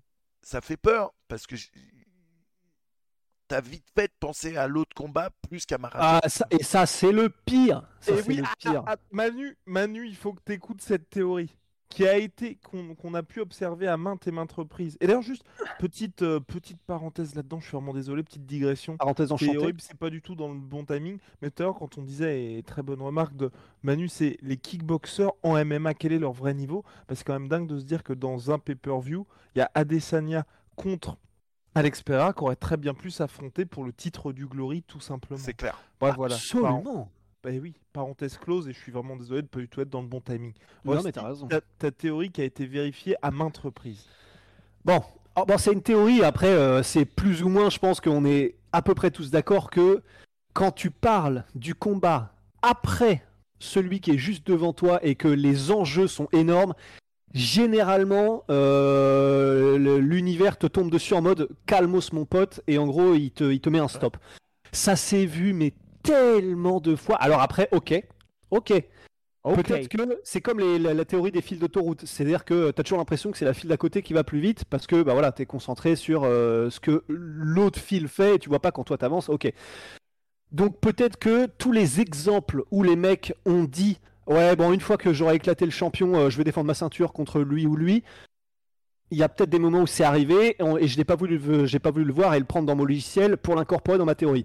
Mais j'ai quand même pas souvenir que ce soit arrivé beaucoup. Par contre, des exemples, mais euh, il y en a, mais on, on, on, sait même plus quoi en faire des exemples de gars qui font ça. Et effectivement, je n'ai pas entendu Oliveira trop le dire. Alors, c'est peut-être moi qui n'ai pas vu toutes ces interviews, mais c'est surtout les gens qui veulent lui faire dire et Connor et Connor et que lui répond bah je suis chaud pour tout le monde, Connor y compris. Mais et ça ça m'a rassuré, j'ai pas vu Oliveira non plus ouvertement dire je vais non seulement ne faire qu'une bouchée de Maratiev mais je pense déjà à l'après. Hmm. Et ça, ça me rassure parce que effectivement, cette théorie-là, c'est pour moi, c'est. Sachant que la presse est très certainement Volkanovski, hein, plus sérieusement. Oui, on n'a pas parlé de cette histoire-là, Volkanovski. Et euh, euh, backup, ouais. Alors tout le monde s'en fout d'ailleurs. Val- Volkanovski en backup. non mais c'est non, mais c'est vrai. Bon, on s'en fout pas, mais c'est vrai que ouais, c'est voilà, c'est comme on sait qu'il y a peu de chances qu'ils combattent, c'est on a on a du mal effectivement à se hyper, mais. euh. Oh, t'es Ouais. pas hypé, Manu? Pour Volkanovski? Bah Ouais. en fait, euh, je préfère je préfère voir euh, le combat euh, euh, Oliveira euh, contre Islam quoi. Je veux qu'il a Ah oui, Oui, ah oui, bien sûr. vois. Mais Pour après, après. Ah pour Shit. après? Ouais. Honnêtement, je préférerais voir un Conor Oliveira qu'un Volkanovski euh, Oliveira. oh, ça c'est Oh. une hot take. Ça c'est une vraie hot take pour le coup. hein. Pour Ah oui. moi, euh, ce serait plus excitant en tant que fan euh, Et voilà. de voir Money ce combat talks. Bah ouais. en tant que fan. non, mais... du coup, bah c'est pour ça que Connor va niquer tout le monde. C'est un truc de ouf. Non mais non mais Ouais, c'est un truc de malade. Il y a Volkanovski qui a- et je suis comme Manu, il y a Vol- il y a un mec qui s'appelle Volkanovski qui est numéro 1 au pound for pound. Il a déboîté tout le monde chez les featherweight. Il a déboîté le go de José Aldo. Il a déboîté le mec qui était en train de remplacer José Aldo, Max Holloway. Ouais. Trois fois. Et là, Déboîté, t'es dur. Mais mais je vois ce que oui. oui. Surtout la, troisième fois. La, dernière fois, ouais. Les deux autres fois, pour moi, euh, c'était un petit peu plus chaud. Et là, on préfère voir Conor McGregor qui a pas gagné un combat en lightweight depuis C'est fou. 2016. C'est fou. Non mais... c'est com- Ah, mais c'est complètement fou Non mais ce qui est, ce qui est dingue, c'est que Ah, oui. les, les gens, tu vois, ensuite peuvent dire Ouais, les gars, vous racontez n'importe quoi, Bien mais à la fin des fins, bah, on va regarder Conor contre le Bien vainqueur d'Islam contre Oliveira Et- plutôt que Et Volkanovski. je te garantis, et je, je prends aucun risque en disant ça, que un pay-per-view Oliveira Ah bah oui. McGregor fera au moins trois fois un pay-per-view Oliveira euh, Volkanovski Ouais. quoi. C'est complètement fou. Mais ça c'est vrai que c'est fou quand même. Et c'est dur, mais c'est très dur pour Volkanovski par contre. Ouais. Ouais. Mais, mais qu'est-ce qui. Putain, j'ai l'impression qu'on a ce débat toutes les semaines presque. Mais là, on, on sait qu'il est plus performant, Connor. Pourquoi est-ce qu'on continue de vouloir le voir? Ouais, mais. il y, a, il y a si- la magie, ouais, mais. Attends, je vais lâcher cette Et paire de chaussettes. si, et si il revient? Oh, mais oui, mais non. Bah non. Et si, Manu, il y croit. mais moi, moi j'y crois. Moi le seul, moi vraiment, moi, moi je. Je vais voir ça. y est. Non, non, mais attends, excusez-moi, laissez-moi enlever les couilles de McGregor de ma gorge. Non, non, mais je trouve ça excitant comme combat. Moi, je vous ai dit, en réalité, euh, le, le combat qui m'excite le plus en retour de Connor, c'est pas Oliveira McGregor. Moi, le, le truc qui me ferait kiffer, ce serait Masvidal Connor. Ça, ce serait vraiment le. Manu, il t'a pas déçu la Masvidal là avec son call-out de Oh. Léon Edwards? Oh Oh. Ah, j'ai trouvé ça, mais. Ouais, ouais, ouais. Ah, Attendez, les gars, je, je, je ne suis même pas au courant. Qu'est-ce qu'il a dit? C'était les, les heures dernières là? Ah ouais, c'est pas Ouais. sur Twitter. Il a eu son, il a eu son, tu sais, il a une ligue là, Icon FC, euh, Ouais, ouais. et euh, du coup après le Icon FC, il y a eu une interview et il call out euh, Leon Edwards. Et, il dit oui parce que Leon Edwards a dit quand je voulais combattre contre toi, tu voulais pas, et euh, maintenant que j'ai la ceinture, tu veux te battre contre moi. Et lui il dit bah ouais mais j'ai combattu pour la ceinture, j'ai combattu euh, euh, Kobe, c'est pas que je voulais pas combattre contre toi, c'est que on me proposait up. On me proposait au-dessus, du coup j'ai pris au-dessus. Ouais. Et mais Léon Edwards aussi m'a vénère dans sa réponse. Il a dit euh, refer to me as Mr. Edwards or sir, and get on your knees and beg, and I may consider it. Un peu moyen. Ouais. Un peu moyen. Qu'est-ce qui qu'est-ce qui t'a déçu là-dedans? Bah, euh, je sais pas. C'est du Léon Connor Edwards depuis, depuis, depuis. Non, c'est Léon Edwards qui avait. Ouais, je sais, ça. mais c'est du Connor dans la manière de vouloir euh, Ah, faire. c'est ça, Depuis quand Léon Edwards il dit ça à un Ouais, mec, mais je fait pense que Ouais. c'est parce que euh, c'est un petit peu euh, ce que Masvidal disait à l'époque où Leon Edwards voulait se taper contre lui. Oui, et Masvidal a eu cette explosion en haut, la deuxième plus grosse star de l'UFC finalement, à ce moment-là, Masvidal.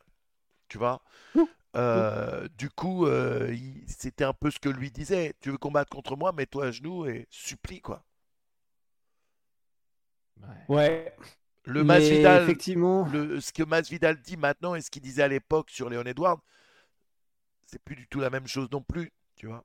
Ah oui, oui. oui. Non, Mais c'est vrai que Masvidal, moi, je, c'est, c'est pas que j'ai lâché l'affaire, euh, mais Ouais. je- ça m'intéresse quand même beaucoup moins en fait maintenant. pareil. J'ai l'impression que C'est justement ça qui est intéressant pour moi, le combat, s'il y avait un combat Masvidal-Connor. C'est-à-dire que pour moi, ce combat finit la carrière d'un des deux et relance la carrière de l'autre. Tu penses qu'en battant l'un pour l'autre, ça relance la carrière? Genre, Ouais. si Connor bat Masvidal, tu penses que ça le relance et, et, et Ouais. vice versa Bah, McGregor, il y a du sens parce qu'il bat un vrai welterweight. hein, Ouais. Ouais, mais tout le... on sait déjà, les gars. La une, le lendemain, enfin pas la une, sur les réseaux, ce qui va être Ouais. le lendemain de la victoire, si elle arrive, de Connor contre Masvidal, ça va être super. Il a battu un mec qui arrête pas de perdre depuis trois piges. Non. On le sait que les gens vont dire Oui ça. mais, oui, mais encore une fois, et ça c'est une grosse erreur que les fans euh, de basique de MMA font. C'est pas combien de fois t'as perdu, c'est contre qui t'as perdu. Eh oui. Parce que perdre contre le champion et le numéro 1, il n'y a pas de honte à perdre contre ces mecs-là. C'est pas non, des- c'est sûr. c'est pas des défaites qui te finissent ta carrière. C'est t'as combattu les deux meilleurs mecs du monde. C'est sûr. Du coup, ça Mais justement, mais d'où l'intérêt pour moi là, si jamais on veut que Masvidal, parce que Connor lui de toute façon il est dans il est dans sa sphère tout seul, donc lui il perdra il perdra jamais j'ai l'impression de son pouvoir d'attraction et même en termes de chiffres etc. Mais en revanche c'est vrai que pour Masvidal donc est-ce qu'on est d'accord et est-ce que tout le monde est d'accord? Il faut qu'il recombatte, même, enfin pas le champion parce que ça n'aurait aucun sens, mais là il faut au moins qu'il prenne un mec du top 10 et qu'il gagne. Au moins. Juste comme ça, comme ça, un combat potentiel. Vous êtes toujours là Ouais, comme ça, un potentiel combat contre McGregor, bah là, les gens, ça, ce sera plus difficile de venir dire euh, ouais, mais euh, il a, il a affronté personne, il a battu personne. S'il bat un mec, même ne serait-ce que Kevin Holland, ne serait-ce que. euh, Non, mais j'ai pas envie de voir ça non plus, mais un, un top 10, tu vois. Ouais, Masvidal. Masvidal. Ah oui, Masvidal, oui. Oui, mais regarde, regarde par exemple quand Connor revient et combat Cowboy Cerrone. Cowboy. Yeah. Il était sixième, je crois, à l'époque. Sixième, mais en, Ouais. grosse phase descendante quand même. Oui. Eh Après, ben, faut voir contre qui il avait perdu, Manu.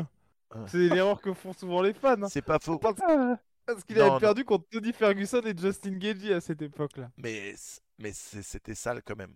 Et pas que. Et pas que. Me fais pas googler Me fais pas googler Je google hein, s'il faut. hein. Non, Attention mais je veux dire sur la série de défaites. Non, non, pardon. bien sûr, bien sûr. Mais c'était le début de la fin. En fait, on le voyait pas encore bien à ce moment-là. Ouais.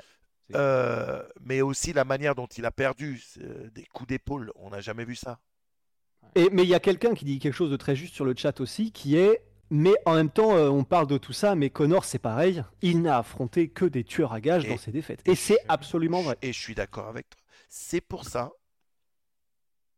que ce combat a tellement de sens. Surtout parce que Connor lui-même a dit qu'il voulait combattre à 170. Maintenant, s'ils lui disent bon ben on a un combat pour toi, c'est à 155, mais c'est contre Oliveira, bien sûr qu'il va le prendre. Bien sûr qu'il le prendra. Parce que pour lui, s'il reprenait une ceinture, là maintenant,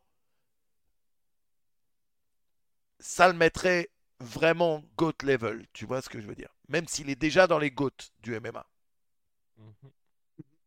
C'est vrai. Non, c'est vrai. Bah.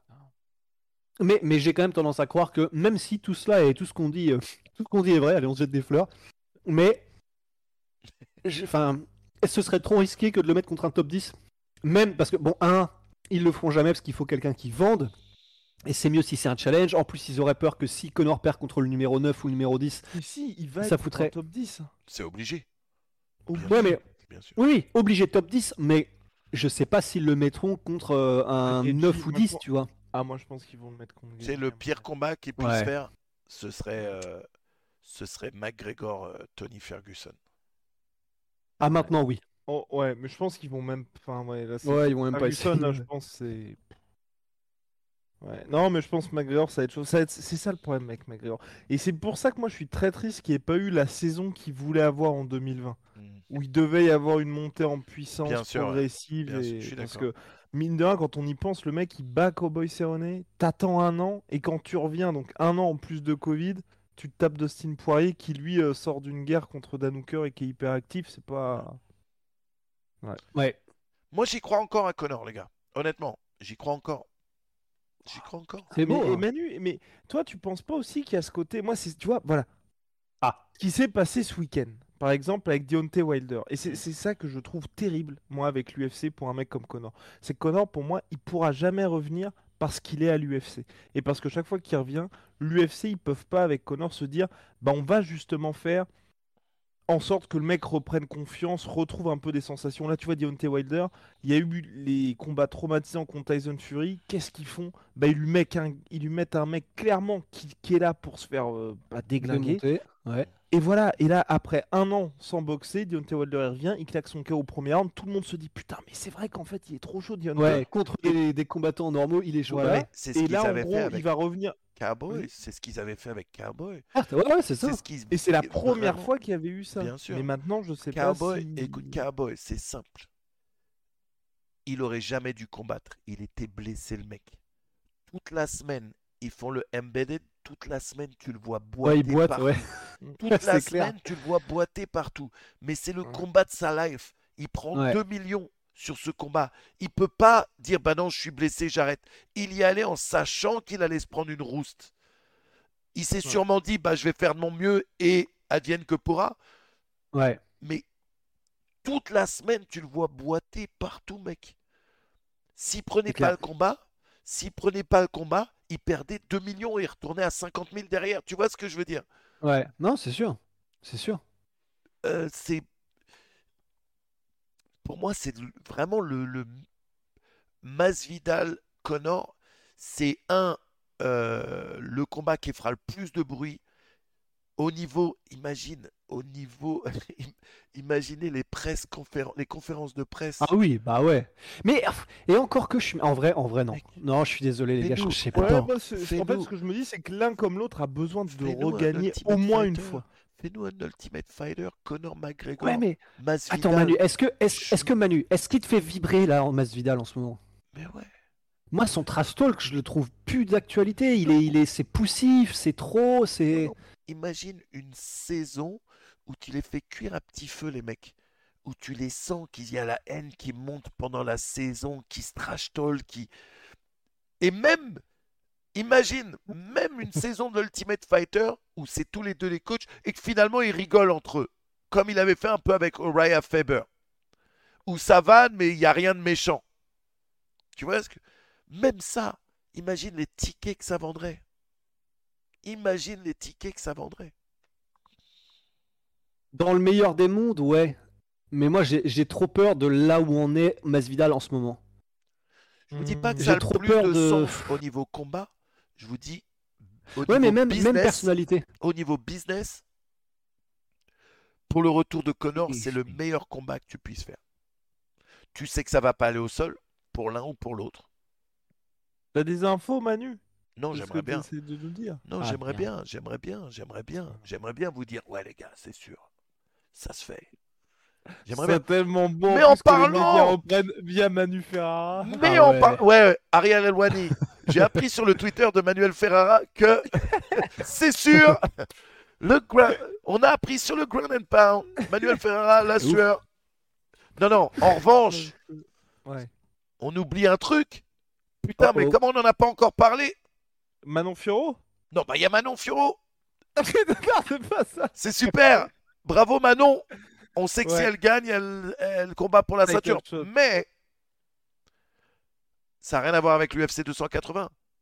Ah. Mais apparemment, UFC 282 au mois de décembre, Oui il Mais non, mais il y croit pas là. Le, Il y là, aurait- bas. John Jones Miocic. Ah. Pourquoi t'y crois pas, toi? Mais parce que ça fait deux ans, les gars, qu'on nous fait Joyeux Noël mariner. Félix? Manu, regarde, Manu, il croit. Il est temps de devenir un believer. non, moi j'y crois pas, les gars. En vrai de vrai, Oh, j'y crois pas. Et en fait, je vais vous dire pourquoi j'y crois pas. C'est parce que j'en peux plus d'être déçu et je ne veux pas y croire. Et on est Oh. déçu depuis deux piges. Deux, deux- Attends, ok Manu, donne-moi une. Euh, non, un exemple de Miocic dans les, le dernier mois ou John Jones qui peuvent te faire croire. Là, on est à, on serait à deux mois du truc. Ouais. Ouais, je suis encore en entraînement. Il va se passer un truc. Miocic, c'est une tombe. Et Jones. Euh, Miocic, il parle fait. jamais de toute façon. Ouais, mais là, il parle encore moins. Même en stream, je te jure, quand il streamait du Warzone, merde. quand il streamait Ouais. du Call of Duty, mec, il fait des. Le mec, sa manière de streamer, c'est que des onomatopées. Oh. Ah, ah, ah, euh, Mais puis même quand il parle, t'as l'impression que c'est une onomatopée. ah, c'est- te jure. Et Oh, pourtant, ça- ça marche en et stream. pourtant, le mec, il est remarquable. Non, il streamait pour 20 viewers, frère. À l'époque où c'était le champion du monde de l'UFC. Ouais. Ah, c'est. Ah, putain. En Mais- même temps, c'est vrai que si le mec parle pas pendant deux heures. Oui, oui, c'est l'intérêt du truc. euh. Euh, Non, Moi, j'y Ah, crois. Mais oui, mais regardez le Twitter de. Non, non, regardez tu- le vous Twitter de John croire. Jones. Non. Toi Non, aussi, tu veux y croire, mais t'as peur d'être déçu. C'est Oui, pas pareil. c'est vrai. C'est pas pareil. T'as t'as dit quoi, Manu? Euh, Regarde le Twitter de John Jones, il y a un truc dessus là qui nous fait croire que? Ouais, bien sûr. Attendez. Ça, ça, ça sent les bronzes. regarde, regarde les lettres des trois derniers tweets. Pendant, eh, pendant que vous faites ça, je vais faire pipi vite fait. Excusez-moi. J'arrive. Ouais. Quand on parle de Miocic, alors attends. Voilà. Euh, C'est parti les tampons John- de takeover du, euh, Jo- de Manu. Bienvenue Johnny- chez nous, les gars. c'est notre maison maintenant. Euh, Johnny Bones. Bonnie. Ouais. Bonnie. Ouais, d'ailleurs, ça, putain, ce surnom de merde, j'ai pas compris. Et pourquoi il met en couverture l'ancienne ceinture UFC en fait? Ah, Parce qu'il a pas eu la nouvelle. Bah ouais, mais euh, du coup, ça c'est un peu claqué, Je non? crois qu'il a pas eu la nouvelle. Non, s'il a eu la nouvelle. Il a eu la nouvelle, pardon, autant pour moi. Bon, dernier tweet. Les légendes ne sont pas définies par leur succès, elles sont définies par comment est-ce qu'elles se relèvent de leurs failures. Ok. Hashtag UFC 282, tu vois. Non, rien du tout. Non. Euh, ensuite, il remet une petite couche contre Habib. Mais ça, ça date... Hein? Ça date du 24 août, tout ça? Et bah oui, bah 24 août, on est le 16 octobre, moins Non, non, mais attends. L'annonce arrive bientôt. Il a fait des... Non, non, non, il y avait un tweet. Il les a effacés peut-être. Oui, il les a effacés. Il avait mis un truc 282, un petit euh, emoji avec les yeux sur le côté. Si, Ah, c'est vrai Vraiment ça- Ouais, ouais. Oui, non, ça c'est véridique, oui, ça c'est véridique. C'était soit ça ou soit juste 282, trois petits. Enfin, un, un truc comme ça. Et là aussi, ce qui est bizarre, c'est que. c'est- Non, mais si C'est Ariel Elwani qui lui-même a dit que l'UFC Ouais. a essayé de booker Miocic Jones pour l'UFC 282. Ah, c'est Ariel qui a dit ça C'est Ariel qui a Ouais, dit ouais. ça, ouais. Quand, les gars? Là, là. Vendredi. Ouais. Oh Et Ah bah oui, voilà donc là, donc là, tu fais le malin tranquille. Euh. Non, j'y crois pas. Bah oui, parce qu'il fallait du concret. Si c'est Ariel... Voilà. Ah, parce que quand c'est Manu, non, ça marche pas. Ah ouais, c'est ça bravo. hein. Non, c'est Parce que je désolé. Non, ça. c'est pas pour ça. C'est pas Parce pour que je suis ça. acteur porno, c'est ça Bravo. C'est- 20 sur 20. J'ai plus Vive de la France. confiance. Non, voilà. Ça fait mes Tu t'appelles 68. France tout ça. Télévisions, c'est ça Ah, bravo. Non mais... non, mais Ariel, voilà, Ariel, il a son nez, il a des nez partout. Et je, je believe. Ah, Je believe. Voilà. Bon, bah, moi fait, bah, si, si- disons, je- voilà. Je pense effectivement pas qu'il s'amuserait à dire une info comme celle-ci officiellement sur son Twitter s'il n'y avait pas quelque chose, donc ok. Mais on a quand même toujours pas eu news depuis. It's a little so- Non, Et mais attendez, je vais aller sur le Twitter de Miocic, tiens. C'est ce que je disais. Il a Miocic, il a tweeté euh, une dizaine de E et un H à la fin. Non, mais je... C'est c'est Rambo, euh, Miocic. Ouais, c'est pour ça qu'on l'aime. Non, mais je pense que l'UFC, je te dis, il prépare une annonce en live à Ouais. l'UFC 280 pour dire qu'il y aura ça. Ils font Bon, les toujours gars, un il gros est- truc pour Noël en Il plus. Il est relativement in shape, hein, euh, Miocic. Si les photos où il fait du mini-golf avec ses filles sont relativement récentes, on voit presque un six-pack, et ce qui est quand même... euh, Non, non, mais je te dis, ça... Il est in shape, il est in shape. il prépare la grosse annonce et non, moi je suis chaud. Je suis chaud, ça va être fou. Ouais. Bon, par contre, il est euh, dernier tweet en date, il est devant un store de donuts, hein, quand même. Ouais. Ouais, mais ça justement. Ouais, fausse information. Attaque sous faux drapeau. Mais, et surtout que tu dis ça, mais il est fermé, hein, le stand de Donut, monsieur. Mais justement, ils attendent la fermeture. T'imagines à, quel point ils sont au taquet? On Ça, commence à marrant, tu sais, analyser tu- tous les trucs et les pires trucs qui n'ont rien à voir. C'est clair. Elle est jolie en tout cas, ça Si femme. tu mets deux Ouais. donuts ensemble, ça fait un 8. Qu'est-ce qu'il y a dans 282 Au milieu, il y a un 8. Entouré de deux, deux anciens champions, les deux des poids lourds 282, mois de décembre, le mois de Noël, le mois de Noël, le Père Noël, John Jones qui fume de la weed, qui rentre dans un accident de voiture avec une La femme neige, enceinte, la cocaïne. la neige, la cocaïne. Du coup, ça revient full circle. UFC 282 le 10 décembre, juste avant Noël. Officiel, les Miocic, John Jones officiel, vous l'avez entendu ici tout de suite maintenant, grâce à mon sens de déduction qui est quand même à la Sherlock Holmes. Oui, Incroyable. je pense que on a, on a mérité d'avoir maintenant désormais à chaque fois une pipe et euh, le bonnet à l'écossaise. C'est bon, Wow, on wow, est- c'est wow, officiel. wow, wow, you gotta stop it. Ah non, mais il a un truc qui se fume. Oh, oui, oui, oui, oui, bah, fais attention quand même.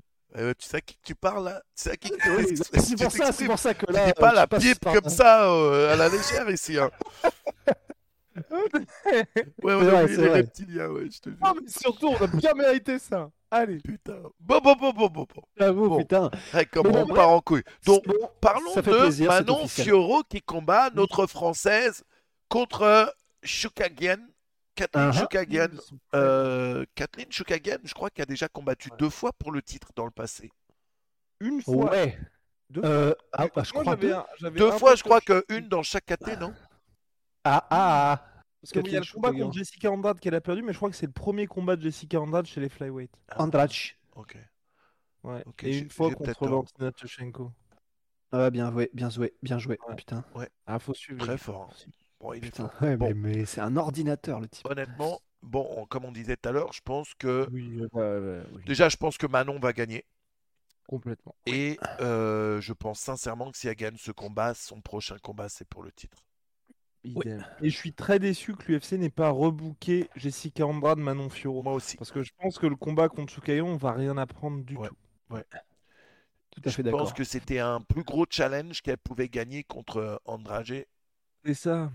Parce Ouais. que le... c'est toujours cette question avec la catégorie flyweight, c'est le gap qu'il y a entre Valentina Shevchenko et le reste du monde. Et là, je pense que pour Manon, c'est pas un step intéressant. Oh non, ils auraient pu faire euh, Tayla Santos contre Manon Fioro, qui aurait été aussi faux. intéressant. C'est pas faux. Et... Ouais. bah ouais. Et du coup, c'est juste ça, moi, qui m'embête un peu, c'est... Elle aura son title shot, mais j'ai peur que la l'UFC ils se disent bon bah l'UFC Paris a bien marché, pourquoi pas faire le combat pour le titre en main event du retour de l'UFC qui sera pas à Paris selon toute Ouais. Pour le début de l'année, mais du coup qu'on ait un Manon Fioro Valentina Shevchenko et que t'aies pas ce petit sas de décompression entre le reste de la catégorie et Valentina pour Manon. Ouais. C'est juste ça moi qui m'embête un peu. Ouais. Mais Ouais. sinon euh, voilà, hein, au niveau des chiffres, elle est numéro 1 je crois à Shukagan donc euh, c'est. Ouais. Numéro 1, non. Ouais, c'est ça. Numéro... Ah non. Ah si. Ah si. À chaque fois, je, je me fais avoir par le numéro 10 au ranking pound for pound chez les femmes. Ah ouais. Ah, elle fait 1m75 Ouais. Purée.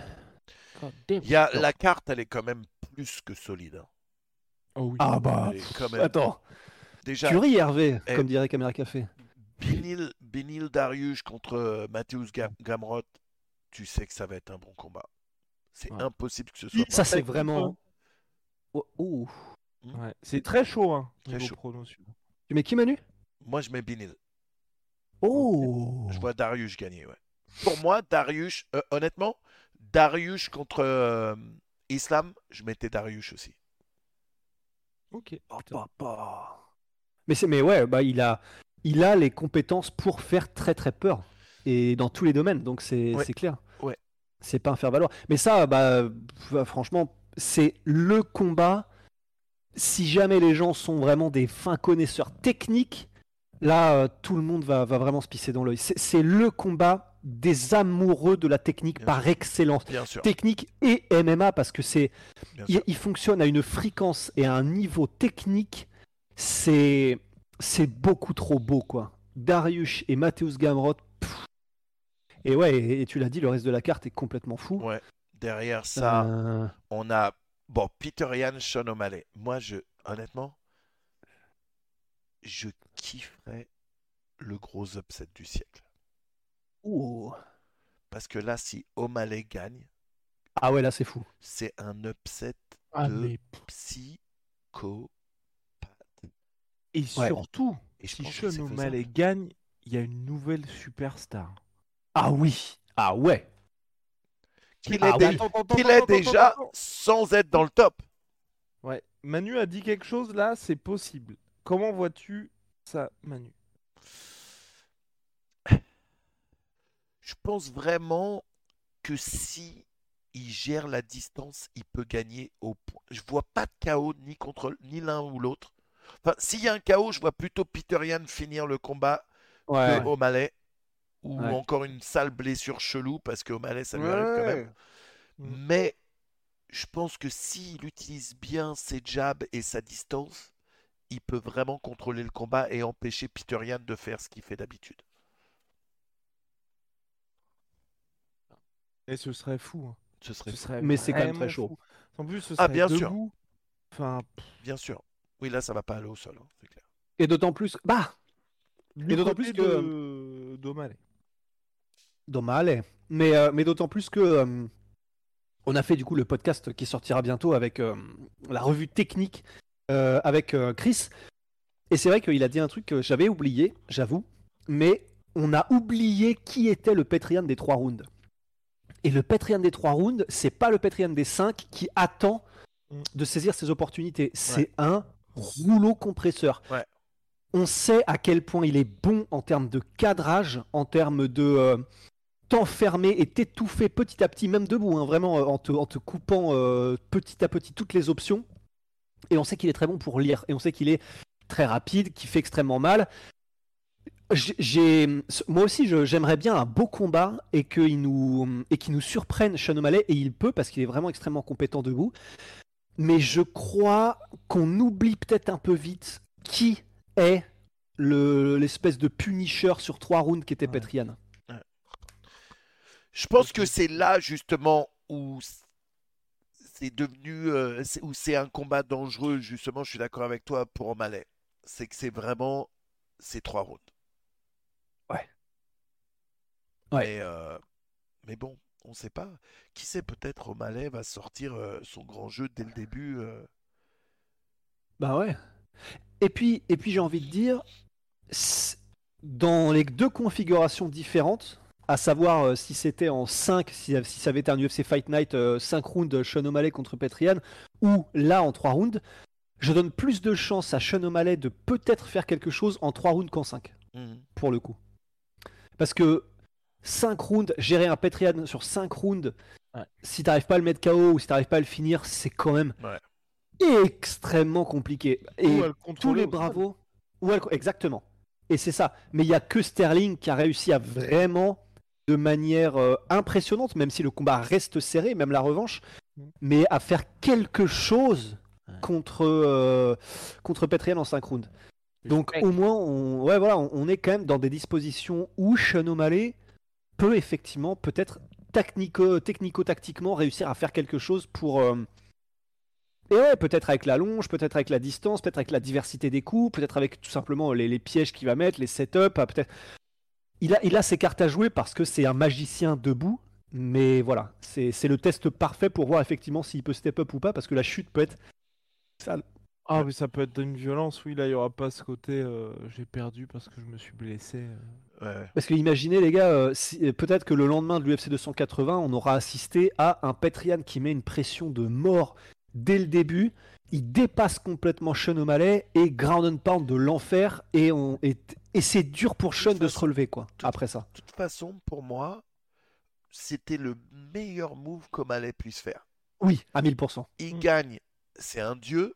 Il perd, bah, mec, il a combattu contre le numéro 1. il n'était pas encore prêt, c'est trop tôt dans sa carrière. Ouais. Tu Ouais. vois, win-win. Complètement. Et ça lui permet de prendre un gros cachet. Il prend un gros risque, mais euh, il- pour un minimum, euh, il perdra un minimum de hype, quoi. Et en plus, là, son stock, il est déjà en train de monter. Parce que le simple fait qu'il soit chaud, qu'il ait call-out Petrian, qu'il ait accepté Ouais. le combat et qu'il combatte Petrian alors Bien que le mec est ultra flippant, rien qu'avec ça, son stock, euh, son stonk s'est déjà monté. Donc, enfin, non, c'est. Là, respect à O'Malley parce que quand même, euh, faut se le farcir, mais effectivement, euh, Tellement c'est le meilleur intelligent, move mec. faire. C'est tellement intelligent comme move. Tu sais que bah, il fait partie Ouf. des mecs qui ont viré euh, euh, leur team de management. Maintenant, il manage tout seul son, son... ce qu'il fait. Et euh, j'ai Ah ouais? l'impression que depuis que, ouais, depuis qu'il a pris Ouais. le management, que sa carrière explose même encore plus, quoi.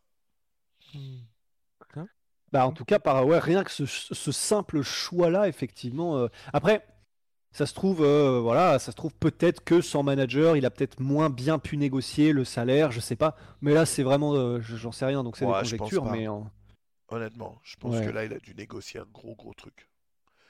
Beaucoup Ouais, plus que ce qu'il a pris dans le passé. euh, de toute façon, tu passes pas de mecs qui sont unranked à des mecs top numéro 1 mondial. numéro si tu uno. prends pas un Ouais, non, gros c'est euh, clair. up, quoi. C'est clair. Et on a euh, bah, Sterling Dillashaw aussi. Dillashaw. Ça, ça te hype ça, Manu? Euh, non. Oh Moi, Dillashaw, je... je... euh, je- trahi? Non, même pas parce que je l'ai jamais aimé en fait.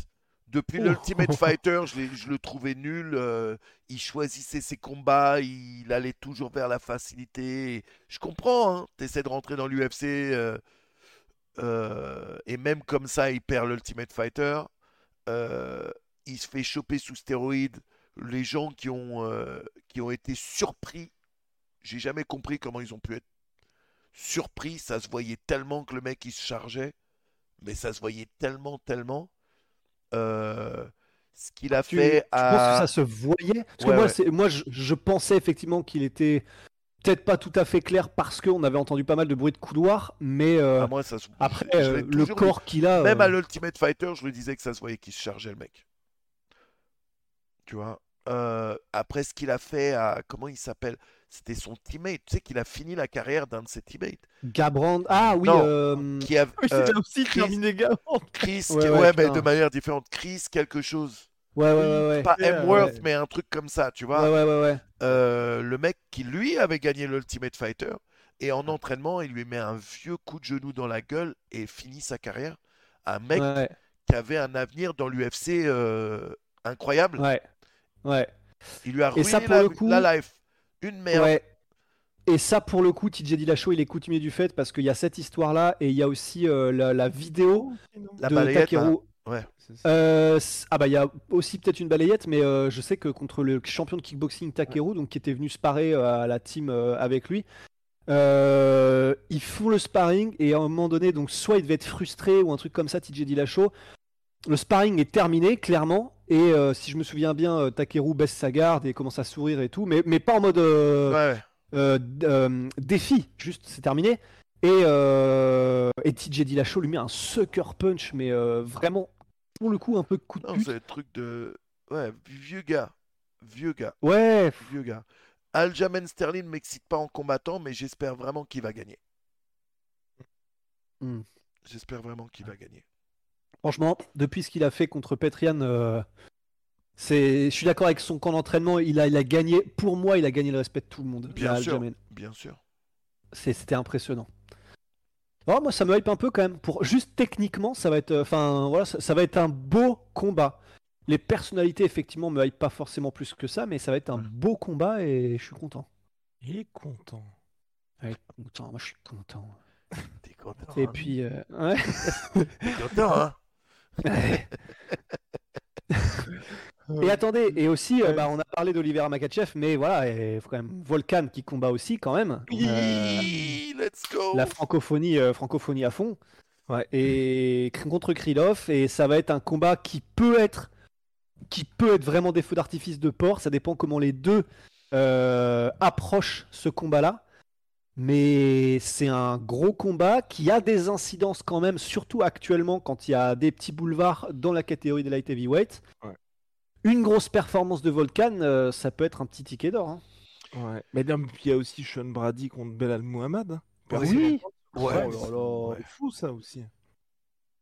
Ah ouais, Ouais. dis donc. Ouais, Bilal Mohamed. Ouais. ouais, c'est ça le problème. Ouais, voilà, la réponse est dans la question. ouais. Ouais. Bah, et Sean Brady, enfin, genre, Sean après, voilà, Brady, on- ouais. Sean Brady, je le trouve mille fois plus fun quand même, mais euh, Bilal, on sait très bien ce qu'il va faire et ça va être un peu chiant, quoi. Mm, ouais. Même Sean Brady, je suis pas encore très convaincu pour être honnête. hein. Ouais, mais à voir. À voir, il est Ouais. américain et tout, tu vois, il y a moyen qu'il le pousse un peu. Donc, euh, même pareil, moi, son style, je suis pas. Mais, Enfin, euh, fan, fan. mais vous y allez à Abu Dhabi ou quoi? Ouais, on part mardi. Ouais. Let's Well. go. Mm. Allez, Pourquoi tu vas pas, toi, Manu, là? Mec, le trajet, ça me tuerait, mec. Oui, c'est vrai. Le trajet, c'est vrai. le trajet, Elle est à Abu. Dhabi. Oh là là. Je- J'aurais adoré, hein. Puis si j'y si j'y allais et que j'amenais pas mon fils, il me Mm, ferait la Il guerre. te pardonnerait pas. Ah, il me ferait la guerre tout de suite, ouais. Tu as déjà fait un truc comme ça, tu sais, en mode. euh, Je reviens, on va, je sais pas, je dis n'importe quoi, on va faire une balade euh, random et en fait tu l'amenais à l'UFC ou un truc. euh. Non, je lui ai toujours dit quand je Viens, on en vélo. Je lui ai toujours dit Ah. quand je l'emmenais. Toujours, toujours, toujours.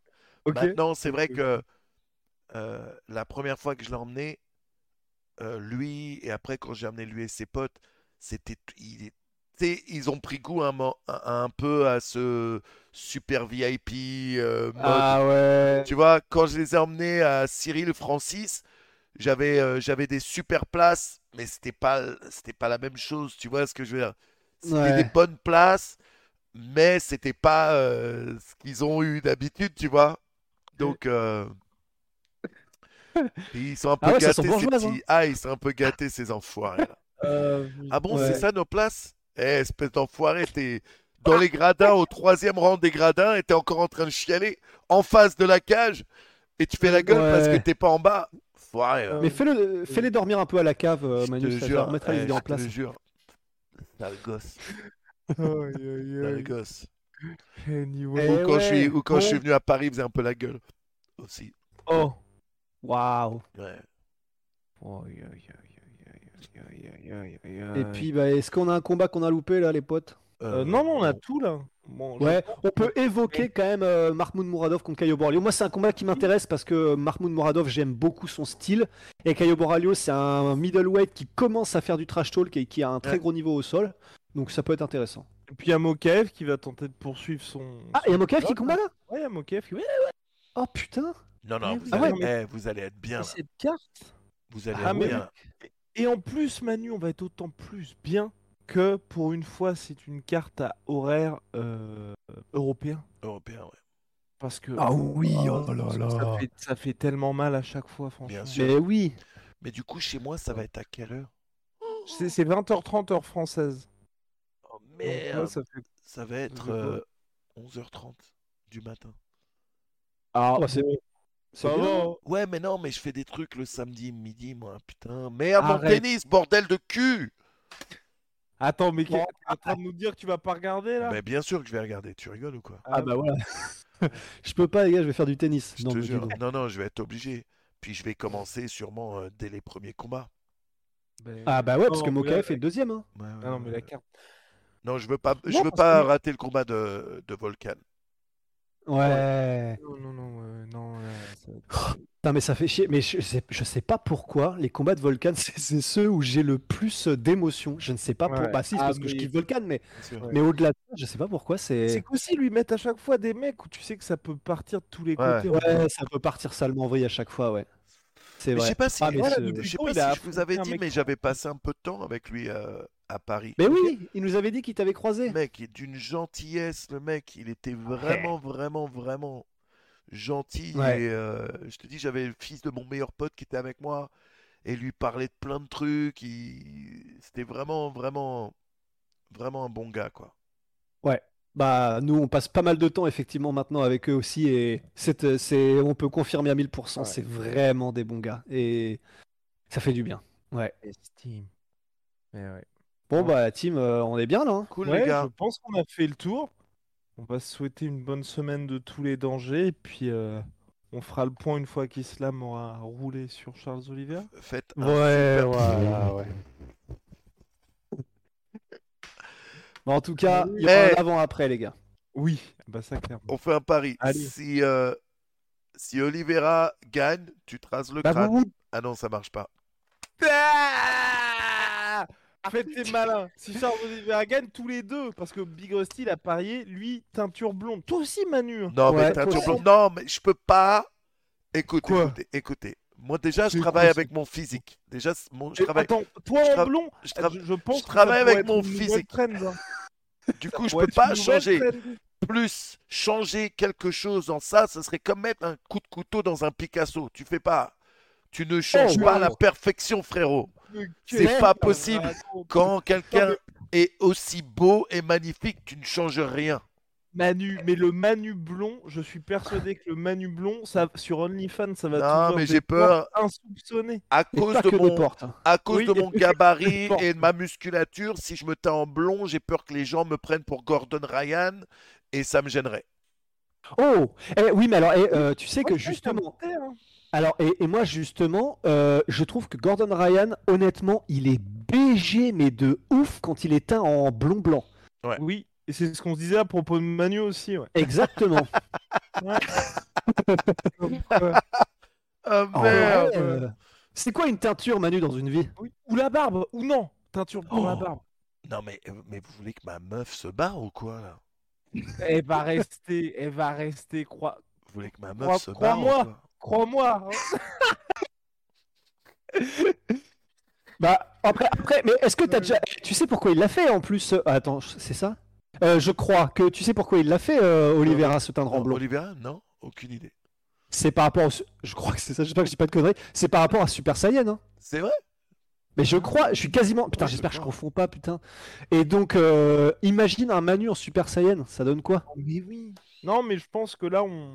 Et même si. parler dans ton entourage, tout ça. Ouais, commence à faire des petits sondages au propos de ta femme et tes enfants En- pour. euh, Petite story. Un petite sondage story, auprès de ouais. ma femme et mes enfants. Ouais. Eh, vous êtes des oufs. les Ah, non, mais on... non, je pense qu'on tient quelque chose. hein. Façon, d'ailleurs, par contre.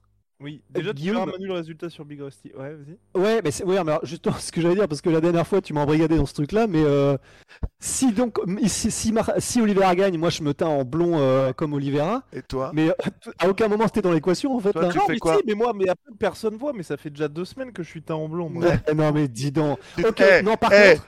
Tu te rases les sourcils, frérot. Vous êtes Eh, ouf. Eh, Non, non, non. eh, non, non, Guillaume non. sans sourcils, je meurs de rire tout. Je regarde Non, mais- même plus dans l'écran.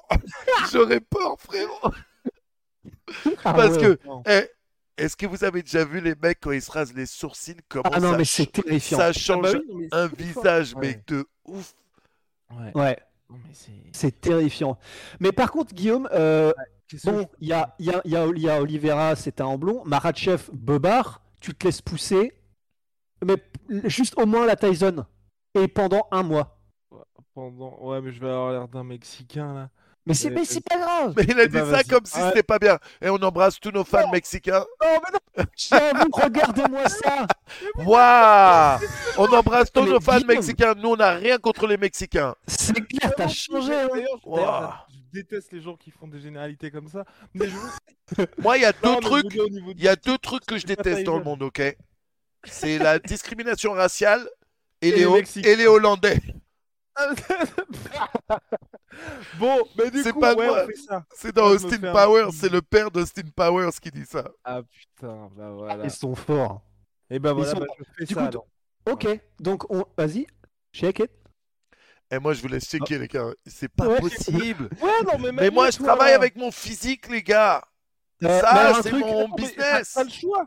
T'as le choix, soit le truc à la Tyson, soit tu te rases les sourcils, soit tu te teins en blond. Toi, t'as le choix d'avoir le choix. C'est quoi le truc à la Tyson?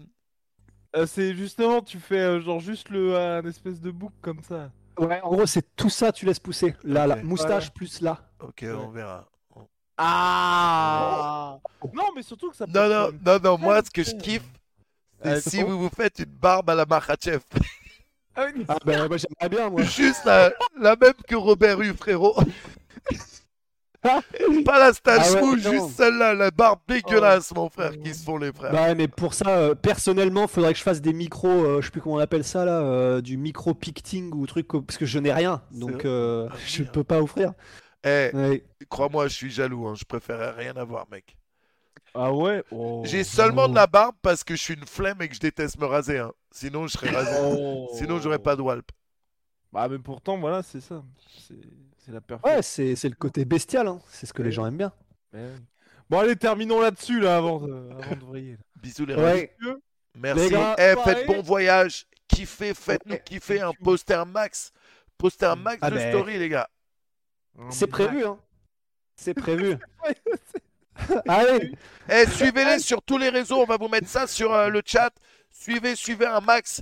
Allez voir tout ce qu'ils font. Ils font plein de super vidéos, plein de reportages, plein d'interviews. Et là, ils vont en live être.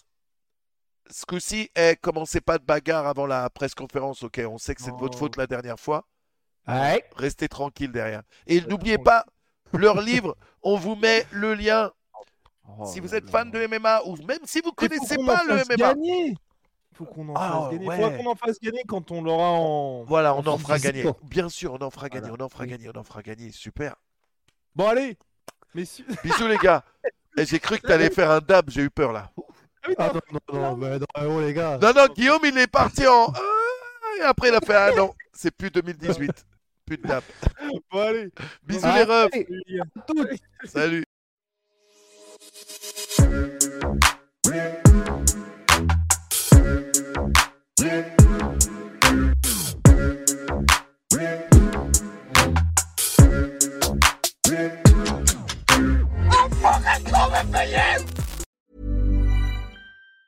Even on a budget, quality is non-negotiable. That's why Quince is the place to score high-end essentials at 50 to 80% less than similar brands. Get your hands on buttery soft cashmere sweaters from just 60 bucks, Italian leather jackets, and so much more. And the best part about Quince, they exclusively partner with factories committed to safe, ethical, and responsible manufacturing. Elevate your style without the elevated price tag with Quince. Go to quince.com slash upgrade for free shipping and 365-day returns.